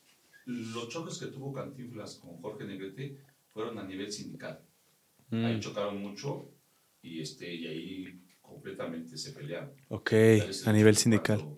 Jorge fallece, Cantinflas a la en el cortejo fúnebre eh, va María y él se sube al, al auto donde va el cortejo y María se enoja con él. Entonces, el choque que No- tuvieron Cantinflas y Jorge Sí, Ya no les fue- caía bien. Sí, es que, Ok. es que te voy a decir otra cosa. Cantinflas era también. Cantinflas también fue secretario general de la ANDA. Ah. Y. Tuvo puestos O sea, no- no primero fue Jorge y luego creo que Cantinflas. Y al final luego hay un transcurso en el que vuelve a ser Jorge y en la parte final creo que eran cada tres años, ¿no? Que se. re- que se, Se reelegían, ah, Mm. pero ajá. Y al final de cuentas, para cuando Jorge ya estaba muy enfermo, ya él era secretario, pero ya se le iban a ya se le estaban acabando el- los tres años. Y Cantinflas quería ahora volver a ser otra vez el secretario, pero Jorge por mucho gana y sí, se- tenía mucho esa, esa lucha. Este, Cantinflas también hizo cosas positivas para el cine, ¿no? Por ejemplo, La Casa de la- del Actor, que sigue vigente y que hasta la fecha tiene actores que llegan desamparados a la vejez. Y, literal, eso sí, eso sí es de Cantinflas. Pero hay un, hay un problema muy famoso y, y sí, Cantinflas tiene historias que su personalidad sí era un tanto complicada. Pero como, como muy rígido, como divo. Mm, ¿Cómo se puede decir? Muy... Pues era medio mal- mala onda, sí. Era mala onda. Sí, sí, Mala sí. leche. Se- el mito dice que era... Me dijiste desde ayer. Era... ah, que ta- Era mormón. no, sí, pero era... No, me- religión me- mormón. No, pero era otra palabra la que me dijiste. Mamón, dice. ¿no? No, no era... Los que son como... No, una secta, una como tipo secta, algo así. Ah, caray. No, eh, no, no es una secta. Era, me dijiste una palabra ayer. Que también Que- dicen... Que, que, eh, él llevaba la, la masonería. Ah, era Ah, masón, era masón. Era masón. ¿Mormón también era? No, masón. Ah, No, masón, masón, masón. Te masón. a masón. Sí, no. Ok, nos referíamos a masón. Corrección, es que- masón o mormón. Sí, sí, sí, sí. Tranquilos. Ah, ok. No me funen. Para, para- para los que no sepan, eh, la masonería es como este. le Digo, voy a fallar aquí, pero es como este. Se, se vivían como en logias y eran como gente muy destacada en los ámbitos. Empieza la masonería con el símbolo de la, de la arquitectura y eran como intelectuales de la época que se juntaban a, a no sé qué, pero pues a, debatir sí, sí, cosas o no sé qué, pero personajes altamente destacados en su ámbito. Sí, no, y, can- es que, y es que, a ver, Ah, no sabía. tú ves a Cantinflas y, y lo ves también en las películas a color que, híjoles, así se ve muy. O sea, era un cómico excepcional y, daba muy, y daba mucha risa, pero también le tocó la decadencia, envejeció. Ah. Y ya pues, dices, pues sí, no es lo mismo ver. O sea, si te fijas las películas de Cantinflas a blanco y negro, es el peladito, el que dice groserías, el Ah, que. el que pasa la línea. o Es sea, así, el que. Pero ya después en las películas a color, ya es el padrecito, el, el- el- el maestro, el, el- el señor doctor. el sabio. Sí, sí, sí. Entonces, y tú dices, ah, caray, aquí qué pasó. Te puedo decir qué pasó, pero al final del día, o sea, sí, Cantinflas. ten- Cantinflas es el mejor. act- eh, es el. Es el. Es la persona que entendió cómo funcionaba la, la industria del, del cine. ¿Por qué? Porque él, él era, su, era, era el dueño de sus películas. Ah, y él no hacía películas a, A maquila. a- a maquila como, por ejemplo, Pedro, que llegó a grabar hasta cuatro o cinco películas en un año. No mames. Entonces, ¿Era entonces- dueño de sus películas sí, Cantinflas? claro. Y por eso se murió y Era actor y productor. sí. Por eso me sorprendió cuando dijiste que tenía casas en Acapulco. No, no, y no. muy Cantinflas, mucho lujo. Cantinflas murió siendo millonario. Tenía ranchos. sí, Eh, por ejemplo, la- el, el rancho El Detalle es muy famoso. Este, y tenía muchas haciendas, muchos toros, mucho Ah, ganado. cabrón. Entonces, Cantinflas sí, él entendió perfectamente. La industria. él- ahora ahí te va porque el peito con Jorge. Jorge también lo sabía, pero Cantinflas era el dueño de sus películas y el dueño de las películas dice, pues los beneficios los quiero Para, para, mí. mí. Por eso también pelea mucho el- el- el- la secretaría de la ANDA. Y Jorge no, Jorge decía, Para los no, demás. es que los demás también. Ya. Por eso también era mucho ese pleito. Y, y- y se puede comprender hasta cierta hora de Cantinflas porque al final del día, pues sí, o sea, veía por sus intereses, ¿no? Pero sí, por eso eran las, las riñas. Los choques. Wow. Sí, está, está impresionante, sí. Bueno, es que tiene, hay tantas cosas. Infante, Pedro Infante estuvo activo. Su, su prime, su mejor época fue de los 50 para adelante. Del 47 al, al 57. 10 años 10 años siendo, siendo, el, el, número top. uno. Sí. ¿Y Cantinflas? Un poquito más adelante. Cantinflas inicia, mira, en, cuando empieza la época de... Mira, ahí te va, te voy a una pequeña clase de, de- de cine mexicano. En el 37, Hay Jalisco no te rajes es la primera película que el mundo dice, ah, caray, México también hace cine. ¿Y es bueno o qué? Pues fue una película muy famosa allá en el Rancho Grande y Tito Guizar, el primer charro, por así decirlo, cantor. Y, pero no hay una continuidad. Después del 37, 38, 39, no hay nada. Pero en el 40, 41 que Jorge se lanza con, con Ay Jalisco no te rajes, empieza una continuidad Y a la par empieza, empieza muy fuerte Jorge. Y hay una continuidad porque también está muy fuerte, por ejemplo, Cantinflas. Mm. Y a la misma vez está muy fuerte, por ejemplo, Fernando Soler. Y empiezan estas. Llega Dolores del Río. El, el cine en Hollywood se detiene por. Este, este, porque ya también Dolores era un poco grande para ser este. eh, como estelar y se viene acá a México y en México, pum. O sea, empieza a haber muchas figuras sobresalientes. Pedro Armendáriz. Pedro Armendáriz me suena también. Este también tiene una historia media. Este suicida, de hecho. Pedro Armendáriz. Sí, se. se... Ahorita te voy a platicar historia, está muy buena. Ah, ¿Es oficial eso? Totalmente. Se- Ahorita voy a platicar. Joder. Sí, sí, sí. Eh, sí, entonces, a partir de, de Ay Jalisco no te rajes, empieza una continuidad de películas todos los años y todos los 40. En realidad, la, la década de los 40 es la mejor época porque todas las películas en su mayoría se exportaban porque eran muy buenas. ¿Qué, qué las hacía buenas? Pues es que el hecho de que era experimental. Mira, Mm. entendamos un poquito la historia de México. Después, post-revolución,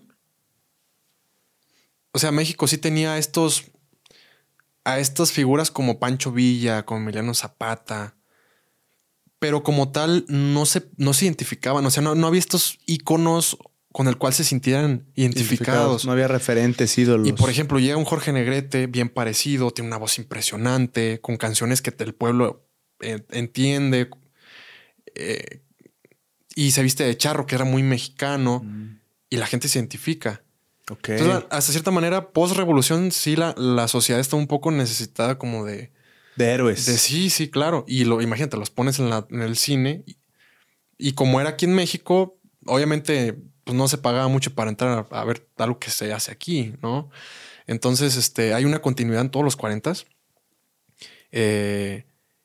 y ya te lo conté, Jorge se un ladito y Pedro entra en el 47 y ya no para. Fuerte. Su ¿Cuánto época- duró la época de oro del cine mexicano? Del, del, ponle, metamos a Tito Guisa, no lo dejemos afuera. Del 37 al 57. Y en esa 20 época. Hollywood se apagó un poquito en Estados Sí, Unidos. porque no tenía dinero porque estaba en la guerra. Hollywood deja de hacer cine. Y entonces México, pues vamos soy. a darle, ¿no?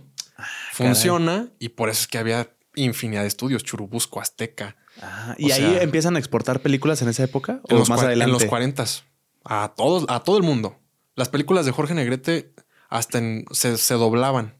¿A poco en otros En idiomas? otros idiomas. Wow. Y hasta la fecha, Jorge Negrete sigue generando regalías por películas que incluso se siguen vendiendo en no sé dónde. Wow. ¿Y objetivamente son buenas las películas? Mira, seamos honestos. La narrativa es buena. Son, son muy buenas historias. Ok. Tú dijiste algo bien cierto ahorita. ¿Qué es lo que las hacía tan especiales? Sí. Era un experimento. Nadie sabía cómo hacer cine. Veníamos del cine mudo. Es cierto, sí. Y lo fuerte en México, antes del cine, era el teatro. Esperanza Iris, por ejemplo. Eh, pero el teatro, bueno, se abre la apertura al cine y muchos ac- actores de teatro decían, no, no voy a dejar lo que yo conozco, lo que he estudiado por lo que estudié, para irme a, ahí a hacer cine. probar suerte. Sí, claro. Entonces eso es lo que... Era un experimento y en el experimento o sea, se hacían unas comedias impresionantes de todo. Por ejemplo, Emilio el Indio Fernández eh, hace unas películas muy bonitas retratando, a su manera, claro, paisajes rurales y todo esto. Entonces sí era un experimento, pero funcionaba. Por eso es tan... Ahora, si tú te sientas a ver una película del cine de oro, te va a parecer aburrida hasta cierta manera Con los ojos de hoy. con los ojos de hoy. Claro. Pero son películas que tienen historias muy buenas. Yo, he- Tragedias yo, he- también yo he hay mucho, llorado, yo he llorado con películas, me he reído. ¿Cuál O sea, recomiendas a alguien? Mira, si quieren empezar a ver películas de la época de oro, si a alguien le gustan mucho las, las películas cómicas, Cantinflas yo creo que es, es el referente de, de los número uno. Y muy a la par va Tintán. Germán Valdés Tintán. También sus, sus comedias, sus películas son muy buenas. ¿Cuáles son unas destacadas de Cantinflas? A volar joven. Yo creo que ese es un, es un golazo de Cantinflas. A volar joven. Este comparte créditos con Joaquín Pardavé. De Joaquín Pardavé dijeron que lo enterraron vivo también. Pues quieres, ahorita platicamos de eso. caray. Este, pero sí, y con Sara García. Y, o sea, Cantinflas tiene películas. Me gustan más las de blanco y, blanco y negro, sinceramente. De Tintán, Calabacitas Tiernas. Este. O sea, no soy, no soy, no, la verdad, como no me gusta tanto la comedia, no te sé tantas películas, pero sí, ellos son, son muy buenos. Eh, Cantinflas en los 40 despunta y es, es el rey. Y en los 50 Tintán tiene un, un, arrastre impresionante. Este, y sí es muy, hasta la fecha es muy recordado. Y luego impone el Pachuco, ¿no?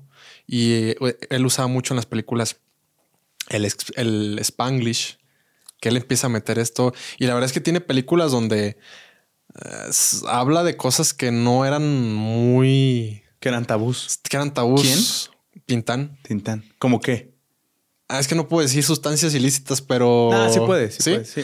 Eh, o sea, por ejemplo, Tintán hay escenas donde él es el padrote y tiene su pandilla y le dice, ¿tú qué te robaste? No, pues yo me robé un reloj y, o sea, que ahora sería como, bueno, y por ejemplo le hace apología a la, a la marihuana. ¿A poco en esas épocas? En esas épocas. Sí. No, y si ahorita todavía es un tema ahí medio hasta, tabú en esa época. Hasta la fecha. En esa época debió de haber sido algo escandaloso, ¿no? Sí, imagínate. ¿Polémico Titán? ¿Tintán o no? Mm, Tintán. Tintán, pues como todos los artistas, yo creo que tenían algunas, algunos detalles, pero no, no, no, no, Nada que fuera. O sea, no era el actor escandaloso de la época que tocaba así como. Lo que sí se sabe de él es de que era muy alegre y tenía sus, tenía sus yates y se iba a Acapulco. O sea, él sí se. Mira, malamente se tiene la idea de que tienes que dejar una herencia para tus hijos, que eso está bien.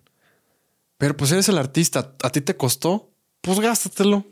Pues sí, disfruta lo que Sí, o sea, obviamente hay que ver por la familia, tu, tu patrimonio, claro también hay que ser responsables. Pero, puedes hacer las Pero pues al final de cuentas, Tintán tenía el, tenía el, el sustantivo económico para darse sus lujos. No muere en la pobreza como, como se dice, porque hay muchos videos en YouTube donde dicen, ah, es que murió en la pobreza. Y... Pero no, realmente Tintán este, se la pasó muy bien. Era el rey de Acapulco en su momento también y tenía sus yates y todo esto. Y sí le gustaba también mucho echarse sus buenos. Ah, caray, sus jalones. Sus jalones. Ahora, rumores eh, trágicos, Alex. Mencionabas de un rumor polémico de que un presidente mandó asesinar a. ¿A quién? Ah, sí, es que eh, hace, estamos tocando el tema de eh, si Pedro Infante había muerto. Ah, una, caray. Una de las teorías de la gente que cree que no murió es porque un presidente lo mandó matar porque se relacionó con una mujer ah. de un presidente. Ah, y ese es un tema que han sacado la gente que cree que no murió y que lo mandaron matar, que la gente que fue a matarlo allá a Mérida cuando iba a tomar el avión, este, pues les cayó bien, bueno, como Pedro le caía bien a todo el mundo, pues es Pedrito, mira Pedrito, venimos a esto y pues no te subas al avión y que Pedro le dio la esclava, su esclava eh, a uno de los pilotos y, y él no fue el que subió al avión y los que murieron fueron otros y ahí ah, se ha desatado esa serie de mitos. Aparte de otras teorías que, han sacado actualmente que ya no es la de la la del presidente que lo mandó a matar, ahora ya son otras teorías. Ya, te había dado contexto. No te lo, Me preguntaste cómo, cómo tú afirmas que sí falleció. Sí. Mira, cuando. Alex. No, Alex es. Mi respeto. No soy yo nada. Si, si, la quieres volver a repetir, ah, ah Bueno, eh, Alex, ya se los dije hace un momento. Eh, o sea, tiene años de investigación. Y Hay una teoría. es una teoría muy fuerte. Te lo comenté hace rato. ¿Cómo comprobamos que sí murió Pedro Infante? Mira, la gente hoy se complica mucho y le busca muchos, le busca muchísimo tres pies al gato. Y a todo le quieren sacar un mito. Y a todo le quieren ver el lado místico, tenebroso. Pero realmente no es, no es tan, no es, realmente no es así. No dudo que en México hemos tenido presidentes que han hecho muchas cosas turbias. Sí, sí, sí, no te lo voy a negar. Pero volvamos al punto y te lo pongo en este contexto. Pedro Infante se sube al avión, tenía problemas legales él por sus relaciones con sus parejas y, y pues se accidenta. Ya te dije hace rato, un avión viejo.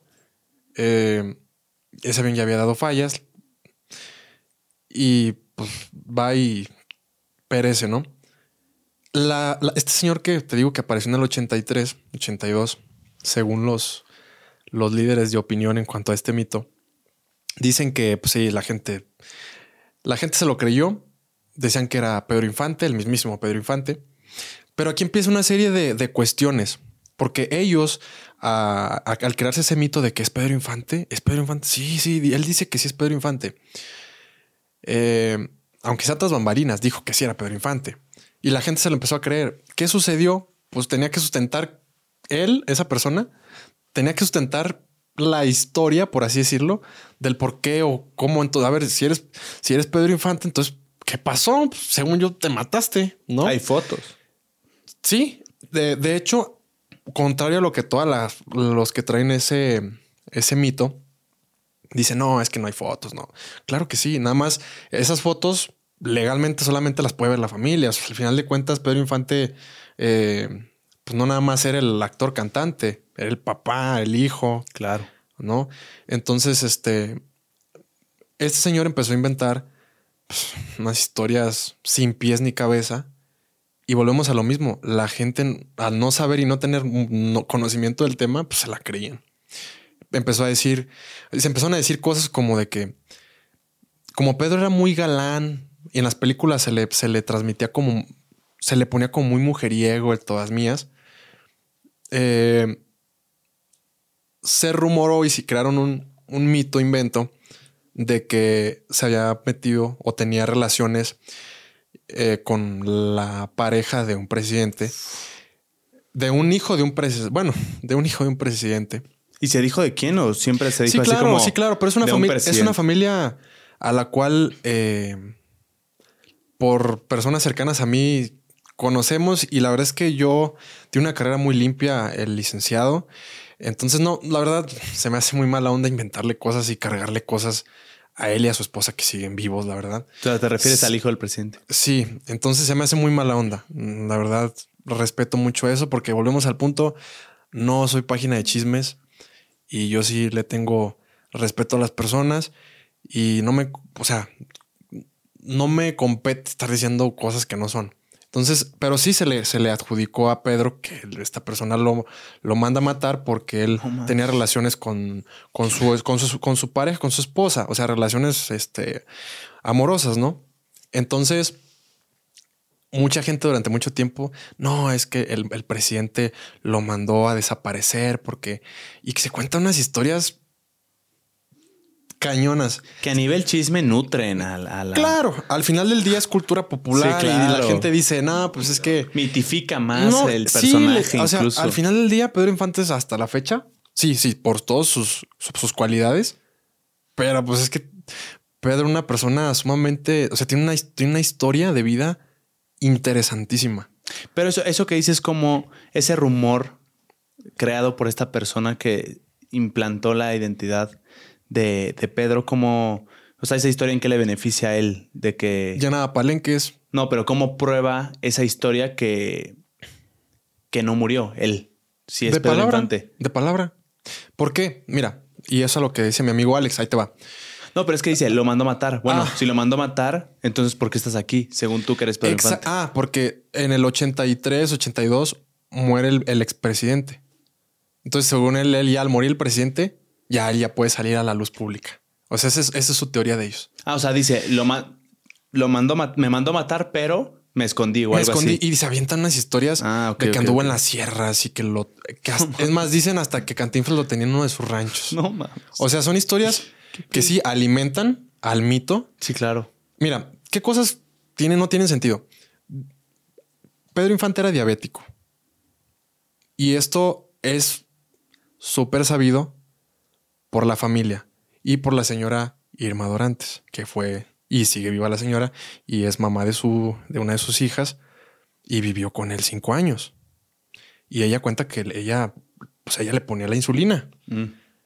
Hay otros familiares que, se, que han hecho libros en cuanto a la vida de su tío y se adjudican biógrafos oficiales, pero al final de cuentas, el familiar no vivió con Pedro, ¿sabes? Al final de cuentas, o sea, ¿a quién le vas a creer? A la que vivió con él, a- con la que compartió momentos importantes como un hijo y, y tuvieron una, una relación pública durante muchos años, o al sobrino que no lo conoció. Pues aquí y, y respeto mucho, van a, porque ya me van a decir, entonces tú por qué, pero bueno, es, es que se documenta uno y entonces empiezas a, a estrechar conjeturas. A unir puntos. Claro, Pedro Infante era diabético. Y hay unas historias súper famosas de que Pedro consumía unas cantidades abismales de, mucha comida. Ok. O sea, las historias de que Pedro Infante le, decían dragón, porque, o sea, él en su avión dice que dicen que se echaba un costal de bolillos de, y se los echaba, que comía pollo y se comió los dos pollos. En, hay una película muy famosa con Luis Aguilar que se llama Toda Máquina, donde es un helado muy famoso que se llama Pedro Chávez Special. Es un heladote como este pelo y se lo come en un centón. O sea, literal, eso así era Pedro Infante en la vida real. Si no es que, eso es real. Si no es que más, totalmente. Tenía una muy mala ingesta alimenticia. Pero esta mala ingesta alimenticia era por su diabetes. Y la diabetes en la familia de Pedro no es un secreto. Eh, pero estas personas quieren ganar con su mito y, acomodan, recortan las entrevistas y todo eso. Realmente no. Pedro cuando muere, eh, cuando tiene el accidente, meses antes estaba de gira, pero se empieza a sentir mal. Y el doctor lo revisa y le dice, ¿sabes qué, Pedro? Mejor vete a descansar. Y él se regresa a México, viene al cumpleaños de su hija y se va a Mérida donde nadie quiere que lo molesten, donde nadie le pide fotos, donde no es el artista, todo el mundo le tenía cariño, pero donde no, no se sentía eh, opresivo con la, con la gente y se va en su casa de Mérida, descansa. Y él era una persona diabética. Entonces, ¿cómo sustentas que siendo una persona diabética te traigan en la sierra, te traigan mm. este, pegando tus golpizas, dejándote sin comer? Escondiéndote en los climas más extremos, si teniendo todo el dinero del mundo te sientes mal. Y luego reapareciendo ya. Y luego, y luego, o sea, esto está todo mal. Pero ellos a todo le hayan una... No, es que fue por esto. Y es que él me dijo. Entonces, ahora, otra de las cosas que no tienen sentido. Y esto lo voy a decir por primera vez ante las cámaras, JP. Nunca lo he dicho. Mi abuela materna falleció calcinada en el 2016. Este, ella se calcina con quemaduras de tercer grado. No la vimos. O sea, obviamente, o sea, se, falleció calcinada, pero el cajón siempre estuvo cerrado porque a, mis tías y a mi madre le dijeron, ¿sabes qué? No quedó muy, quedó pues, un, tanto quemada y aparte... Sí, ¿por qué verla así? No la podemos poner lo que le ponen a los muertos para que no, para que se aguante unos días y poder velarla y todo eso. Entonces imagínate, y te lo digo con, con, dolor, pero, o sea, ¿cómo asumes que una persona en el 2016 fallece y ya no ves el, cajón abierto porque se, se bueno, se quemó? Ahora alguien que se cayó en un avión, explotó y se redujo el cuerpo a 70 centímetros. La gente que quería ver. Eh, la, esto se dice porque la caja donde Pedro eh, echan sus restos, la sellan. La sellan, pero la sellan porque iba a empezar a oler mal. O sea, al final de cuentas era, Un, era, un, era antihigiénico y la sellan. Y luego esa misma caja este, de metal la meten ahora hacia un cajón común, floreado, muy famoso, por cierto, y de Mérida se lo traen a la Ciudad de México. Y aquí en la Ciudad de México, este, hacen un cambio de, de caja. Pero al final de cuentas, Pedro ya siempre estuvo en esa, en esa caja metálica. Solamente hubo ese cambio de, de, ataúd. Y esas personas que traen lo del mito es que porque lo sellaron, es que porque y, y, le quieren ayer, ajá. Y hasta cierta manera lo entiendo.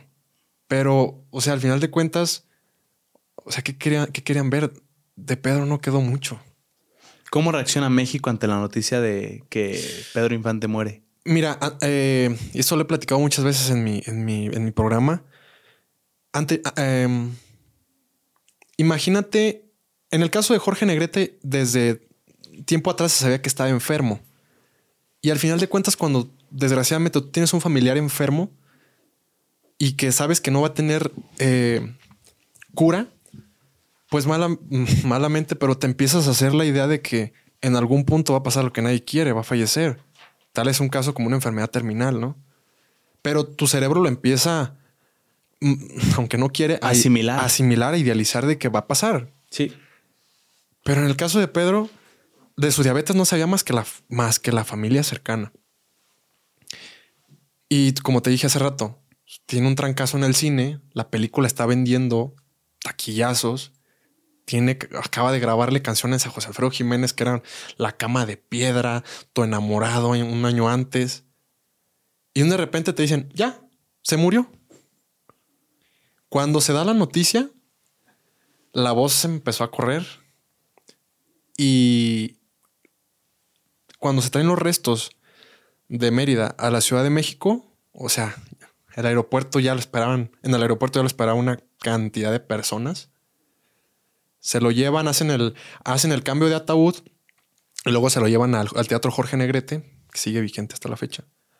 Y ahí lo, lo velan y ya se lo llevan al, al panteón. Pero en ese trance de que el aeropuerto, o sea, las calles de la Ciudad de México nunca han tenido un fenómeno así de grande. De la Por gente. La gente en las calles. O sea, ahí están las fotos. La gente en las calles, en las azoteas. La tenemos aquí, ¿no? ¿verdad? No, esa no la tenemos aquí. Pero toda la gente salió a despedir a Pedro Infante. Eh, Existen videos de- del, del- del cortejo fúnebre. Las señoras viejecitas llorando desconsoladamente en la calle. El cortejo iba en el carro y las calles abarrotadas, ya no cabía ni un alma en el panteón. Ya lo estaban esperando en el panteón jardín. Eh, lo empiezan a enterrar con mariachi. Se hace un silencio, pronuncian algunas palabras, la, la misa. Y cuando lo entierran empieza el caos. Jaloneos entre sollozos, mujeres desmayadas, gente llevándola al- al- a las ambulancias, gente en las tumbas, en la, eh, eh, los panteones antiguos tienen mucho, bueno, no, no los tan antiguos, pero la gente, ar- o sea, los de las televisoras están arriba de las, de las tumbas grabando, o sea, un mar de gente, pero un mar de gente. Y, o sea, lo despiden de una manera como a nadie lo han despedido. A ningún otro artista le han llorado tanto como a Pedrito. Y, pero al final del día es eso. O sea, no lo ves. O sea, simplemente falleció. Es real. No hay más. Aunque quieran buscar, aunque quieran decir, no hay más. Pero no lo quieren dejar morir. Y ahora le llaman de que Pedro Infante en su segunda etapa. ¿Cuál segunda etapa? Ni que nada de eso. O sea, se sacan unos inventos. Ahora otra cosa. Voy a tomar esta foto. Claro. Pedro Infante ya tenía, ya había tenido diferentes accidentes de aviación antes del, del trágico 15 de abril. Desde antes Pedro tenía las entradas muy pronunciadas. Y, eh, o sea, él, por este accidente, definitivamente, ya su cabeza no fue la misma. Ahora, tome en cuenta, por ahí otra foto donde está... Ajá, esa foto, igual si la... Eh, en el 49, 1949 se hace. Eh, sí, no. Este es el 49. En el, Este cua- es el 51, ¿no? Ajá, ese es el 51. En el 47, en el 49, Pedro Infante se cae de la avioneta, ya contamos la historia, y se hace, se quebra el cráneo literal. Y durante más de un año est- eh, estuvo desprotegida esa parte de su cráneo. Ok. Y aún así filmó películas importantísimas como a toda máquina. ¿A poco? Y los doctores le decían, Pedro, ten cuidado, no te vayas a dar un golpe. Imagínate no traerle un, un pedazo de cráneo Uy, y donde te des un golpe, Ahí te puede ser mortal. Y aún así, o sea, Pedro era tan, tan inquieto, esa personalidad que, o sea, graba, graba una película de- como motociclista y tiene caídas y, y tiene percances. Y el director Ismael Rodríguez estaba de que, Pedro, ten cuidado, o sea, mejor te vamos a poner un doble. Y él las decide grabar. En el 51 deciden interferirlo nuevamente y le ponen la famosísima placa de titán. Le cubren la parte que no tenía el. donde se le quebró el hueso encefálico y, y lo operan un año, aproximadamente un año y medio después, y ya le ponen esa placa Este, y ya ahora sí puede hacer su vida de una manera más Normal, normal, más por así decirlo. Y al momento del accidente, cuando fallece, también la placa es uno de los factores fundamentales para reconocer que él era. Ok.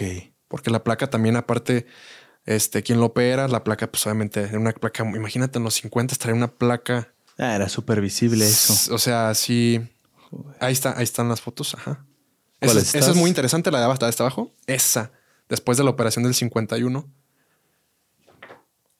Ahí ya, ya había salido de, de la operación.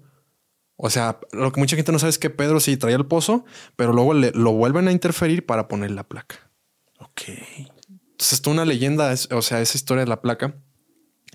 Este señor, imagínate, o sea, no traía nada de placa. Ah, No, ya, es el- que- el- Sí, el, el impostor. decía Sí. que- No, o sea, Y tenía cabello. y, y aparte, Pedro Infante, ve- o sea, ve esta foto. Sí, sí, aparte, las aparte de sus entradas, o sea, tu, tu, tu cráneo no vas a decir que va a ser el mismo. No. Y de hecho, en las últimas películas, Pedro Infante usa un, un este, como tipo peluca, un bisoñé. Porque ya era, ya era muy pronunciada su calvicie y usa un bisoñé. Muy discreto, pero al final de cuentas sí se nota que es un bisoñé. Porque imagínate ser calvo en los 50 siendo galán de cine. Hoy en día, pues mucha gente se, se, usa y se rapa y pues, se la llevan, les gusta. Como por ejemplo Lupillo Rivera, ¿no? Que ya, o sea, vas. Pero en ese entonces, eras el actor número uno de México y ser calvo no era, No era, era era- era algo posibilidad. hasta vergonzoso. Sí. ¿Ellas quiénes son? En el 51, precisamente esa foto que están mostrando y que para la gente que nos escucha y no puede vernos, eh, obviamente en la, en la clínica donde lo operan, su mamá, que es la, la La señora, la izquierda. la señora izquierda. María del Refugio, doña Cuquita, y su esposa legítima, la señora María Luisa León, estaban ahí al lado de él cuando sucedió la cirugía. Este, y siempre lo apoyó mucho, pero eh, haciendo catarsis al, a esta persona que se quiso hacer pasar por él, a sus 100, el señor se murió no sé cuántos, 90 años, una cosa así. Obviamente Tiene un mechón aquí de cabello.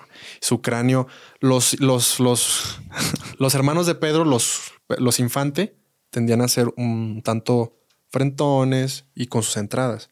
Señor, nada que ver su, su, su complexión El pelo. y el cabello. O sea, el cabello no te crece y el injerto se acaba de inventar hace poquito. O sea, ¿Esta es foto de su accidente? esa es la foto del accidente.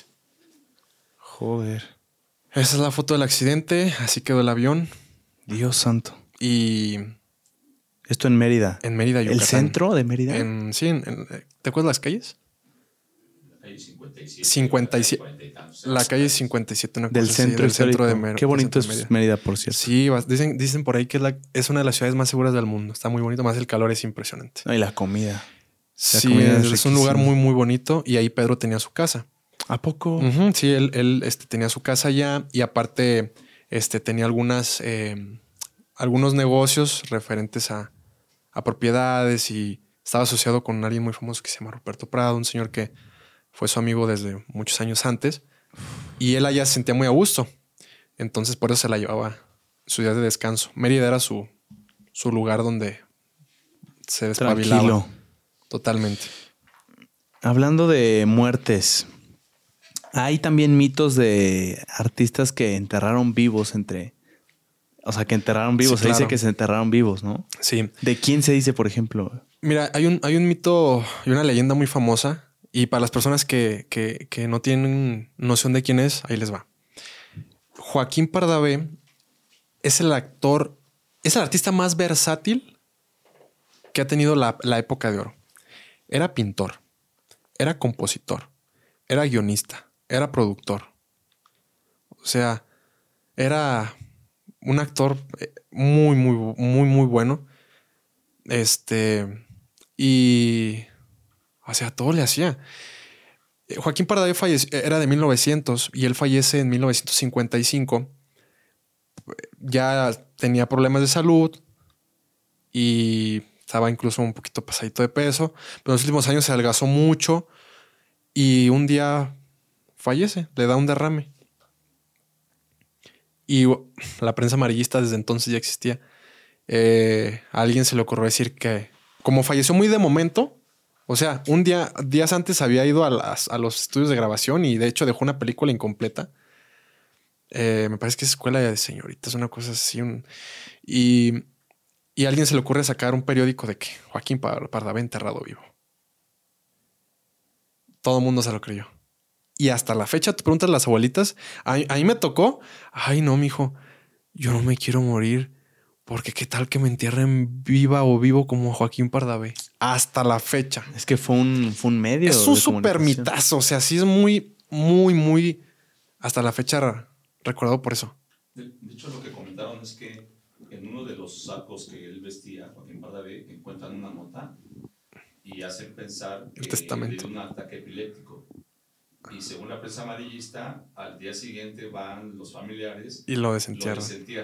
y cuando abren la caja ven arañada la caja. Ah, Sí, sí, sí. Ese fue el, el mito que El- se creó. Para los que no oyeron a Alex, El- dijo que, Sí, sí. que este Joaquín Pardavé tenía una nota en su saco, en uno de sus sacos. en uno de sus sacos que... Como un tipo de testamento también.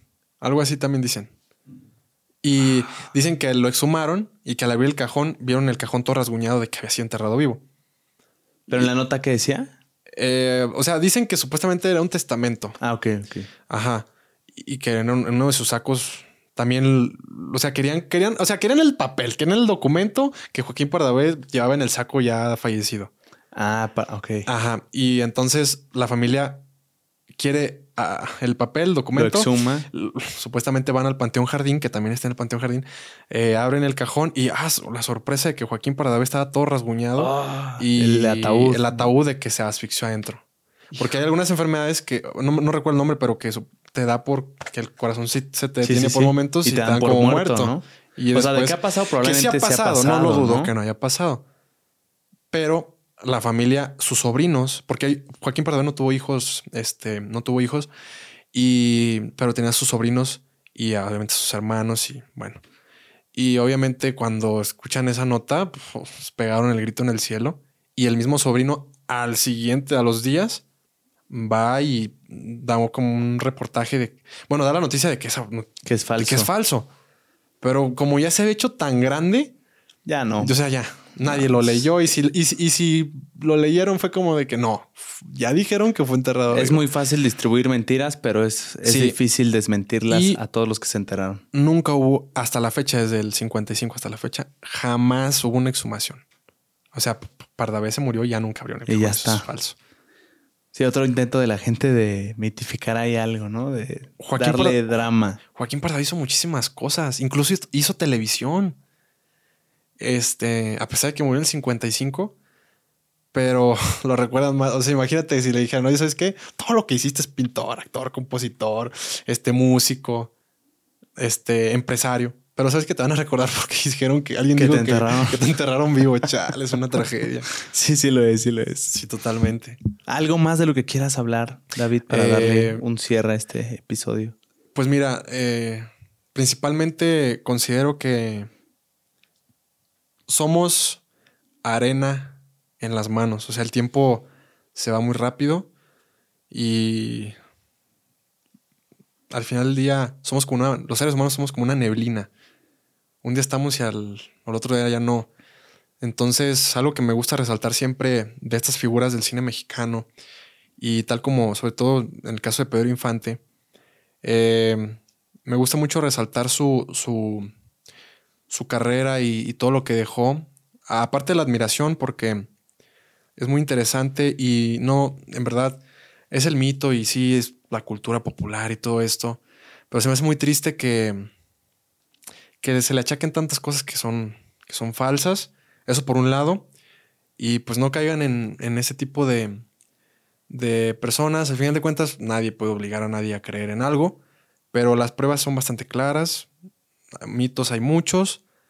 Pero desde el 82 traen ese lema.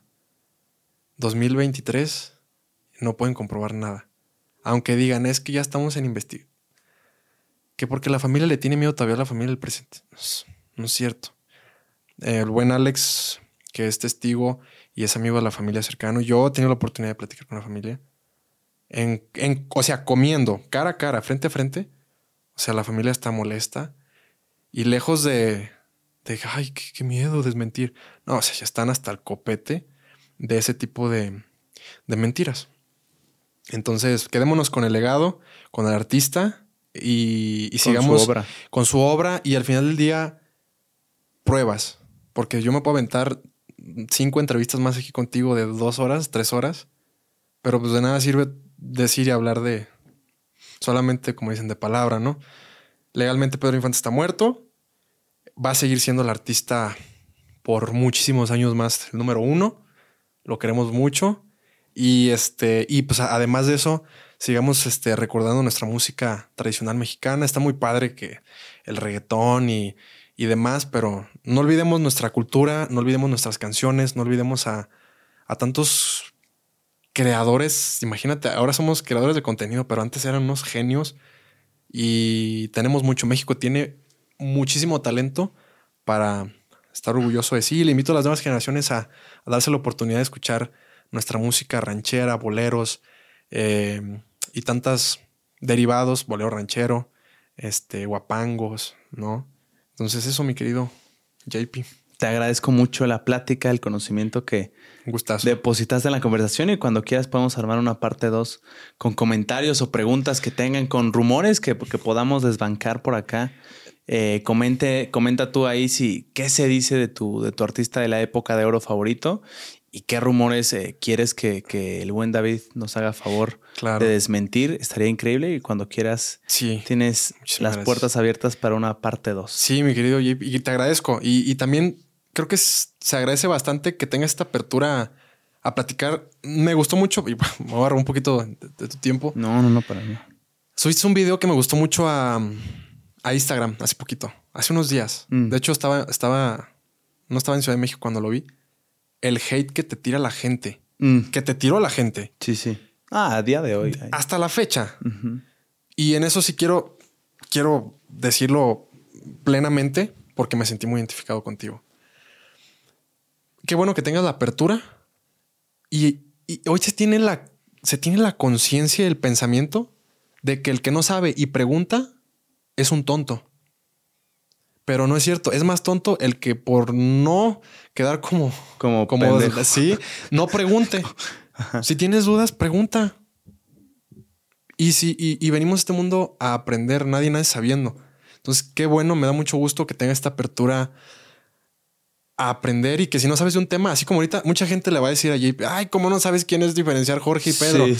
no lo, o sea, no todos nacemos bajo circunstancias para aprender algo. Claro. Entonces, qué bueno que te abres a, aprender cosas nuevas. Soy mayor que tú por dos años, pero qué bueno que, estés dispuesto y que tengas la humildad de reconocer, sabes que en este tema estoy en cero, pero a ver, venga, vamos. Vamos a platicar. Eso está muy bien de ti, de verdad te lo aplaudo. Y otra cosa, mucha gente después de este podcast me va a decir, tú qué sabes, estás bien chavito. A ver, señores, nadie los entiende. Mucha gente de promedio madura, o sea, no, es que ya la música está bien chafa, la música estamos jodidos, que le tiene mucho peso pluma, peso pluma será lo que sea, pero es un, o sea, pero no, es que ya, ya no hay cantantes como los de antes, ¿qué le está pasando a nuestra sociedad? Ya nadie le importa el cine mexicano, ya nadie le importa, a los jóvenes ya no les importa la cultura. Pero cuando hay excepciones, como en mi caso, que tengo desde los 15 años buscando información, eh, yendo a la hemeroteca, documentándome, leyendo, no nada más viendo videos y sacando conclusiones. No, a ver, qué fechas, fotos, periódicos. Y cuando pasa eso, esa misma gente que dice, ya, ya los jóvenes ya no se interesan. Luego sale una persona como yo y te das diciendo documentadamente todo lo que te dije ahorita está documentado, lo pueden buscar y en mi página ahí está, tengo años. Son los mismos que me van a criticar. esos mismos que, este güey? Esos mismos que dicen, es que ya a los jóvenes no les importa. En los comentarios son los mismos que van a decir, tú qué sabes, pero si tú ni naciste en esa época, te lo estás inventando. Sí, sí. ¿Tú qué vas a saber? Señores, la historia se comprime hoy en día eh, en una memoria USB al acceso al Internet, pero lo más importante, si quieren documentarse bien, están las hemerotecas, están los periódicos, están ahí está todo. Y eso es lo que este, me he dedicado a hacer. Y al igual a ti te lo aplaudo mucho. Documentate, platica, conoce y te felicito porque en verdad vale mucho la pena tu proyecto y qué bueno que lo estés redirigiendo. Te, agradezco mucho, David. Qué, bonitas palabras, güey. Yo te agradezco que hayas tenido la apertura de venir a hablar con alguien que no sabe mucho y poder depositar aquí conocimiento, desbancar rumores. Eh, te lo agradezco y cuando quieras podemos armar una parte 2. Se nota en tus ojos y para los que no están, eh, cuando no están, los que no están viendo, cuando hablas de estos temas, se, nota la pasión, se nota esta, este gusto genuino que le tienes a esta, a esta sección histórica de, del país y que seas tan joven y que te apasione tanto es algo, es algo que yo te admiro también. No, venga, es, estamos para compartir. Sí y quitémonos ese tabú de que hay el que no sabe, pues por menso. No, pues el que no sabe que aprenda y venga, hay que compartir, no hay que guardarnos nada. Y en verdad, también públicamente quiero dar las gracias a, Alejandro. Sí. Que está aquí. Que así, que está aquí presente y él es, siempre lo he dicho, pero no voy a cansar de repetirlo, ha sido mi maestro y él tiene una colección que a él nadie le cuenta. Y tener un maestro así que literal aquí está papelito, aquí están los periódicos, hay cosas tan tan insignificantes que luego uno dice, ah, esto no es tan importante, pero pues ahí está documentado. Entonces dices, wow, y, ha tenido muy buenas, muy buenos maestros. Entonces, es lo que te digo. Si, no sabes, pregunta y no sean, tampoco sean envidiosos, hay que compartir. Y eso está muy padre de ti. Muchas gracias. Te agradezco, David. ¿En dónde te podemos seguir? Sí, claro. Eh, en Instagram estoy como el guion bajo historiador. Eh, tengo una foto con un traje charro negro y ahí van a encontrar, o sea, infinidad de videos. Todos los videos que ven en mi perfil yo los redacto, yo los narro, yo los edito y van a encontrar una infinidad. En YouTube igual, el guion bajo historiador. Este, ya si quieren irse más sobre Pedro Infante, está mi amigo Alex, Pedro Infante, 100 años, la mejor página documentada del libro inmortal. Sí, que ya tiene una comunidad gigante. impresionante. Ah, gente que ama. A Pedro no, no, no, o sea, gente que le tiene una devoción. sí, sí, sí, está, cañón. Pero no hay una religión que, gracias a, Dios, Pedro Gracias a Dios, no. Nos va a quedar un rayo. No, mira, seamos objetivos. Es el artista lo queremos muchísimo, pero al final de cuentas es un ser humano como tú y yo, ¿no? Pero es que ha pasado con Maradona, por ejemplo, ah, y hay una iglesia maradoniana. Ah, bueno, no, no, no. Sí, sí. No, por favor, no hagan eso. Y si lo van a hacer, no metan mitos, por favor, háganla mínimo, échenle coco y háganla bien. con cosas reales. Sí, no. Entonces, este, ahí están las redes, están las cuentas. Siempre estoy muy al pendiente. Ah, otra cosa, el buen JP, yo, yo fui el que le mandé un mensaje. Por eso le digo, qué bueno que se abra. Este, y fíjense, se me cumplió el sueño de estar aquí. Nada, te agradezco, David. Qué bueno que me mandaste ese mensaje porque este es un tema que, que traemos para, para muchas personas que saben poco como yo o que quieren informarse incluso más o tener más base para defender cosas que ya pensaban que eran un mito y está muy chingón. No, sí. Y además, JP, ¿de dónde eres? Yo de Querétaro. Querétaro es, parte de México, válgame la redundancia y la comparación. es nuestro México. Es muy, muy histórico. Son nuestras raíces es la música de nuestros padres, de nuestros abuelos, de nuestros tatarabuelos. No es tan ajena que porque sea viejito, mentes, o sea, abracen abracen nuestra, abracen nuestra música mexicana. No, les digo que se claven, no, pero sí conozcan, porque al final es nuestro. Ah, wow. Te agradezco mucho, David. Tipazo. Luego armamos parte 2 y gracias a ti por escuchar, por ver este episodio. Coméntanos qué te gustó más y preguntas para una parte 2 con el buen David. Y también, si Alex en algún momento quiere poder estar aquí, tienes la puerta abierta e incluso hacer un episodio con los con ambos. Estaría interesante. Yo, yo, yo considero, y te lo voy a proponer aquí, dale una conversación, dale el espacio y, o sea, él te tiene que contar lo triple. Armamos, armamos algo por ahí No, hombre, gracias a ti. Pues nada, muchas gracias, que estén muy bien y nos vemos en el próximo episodio de domingo. Bye. Qué chulado. Dos horitas. Eh.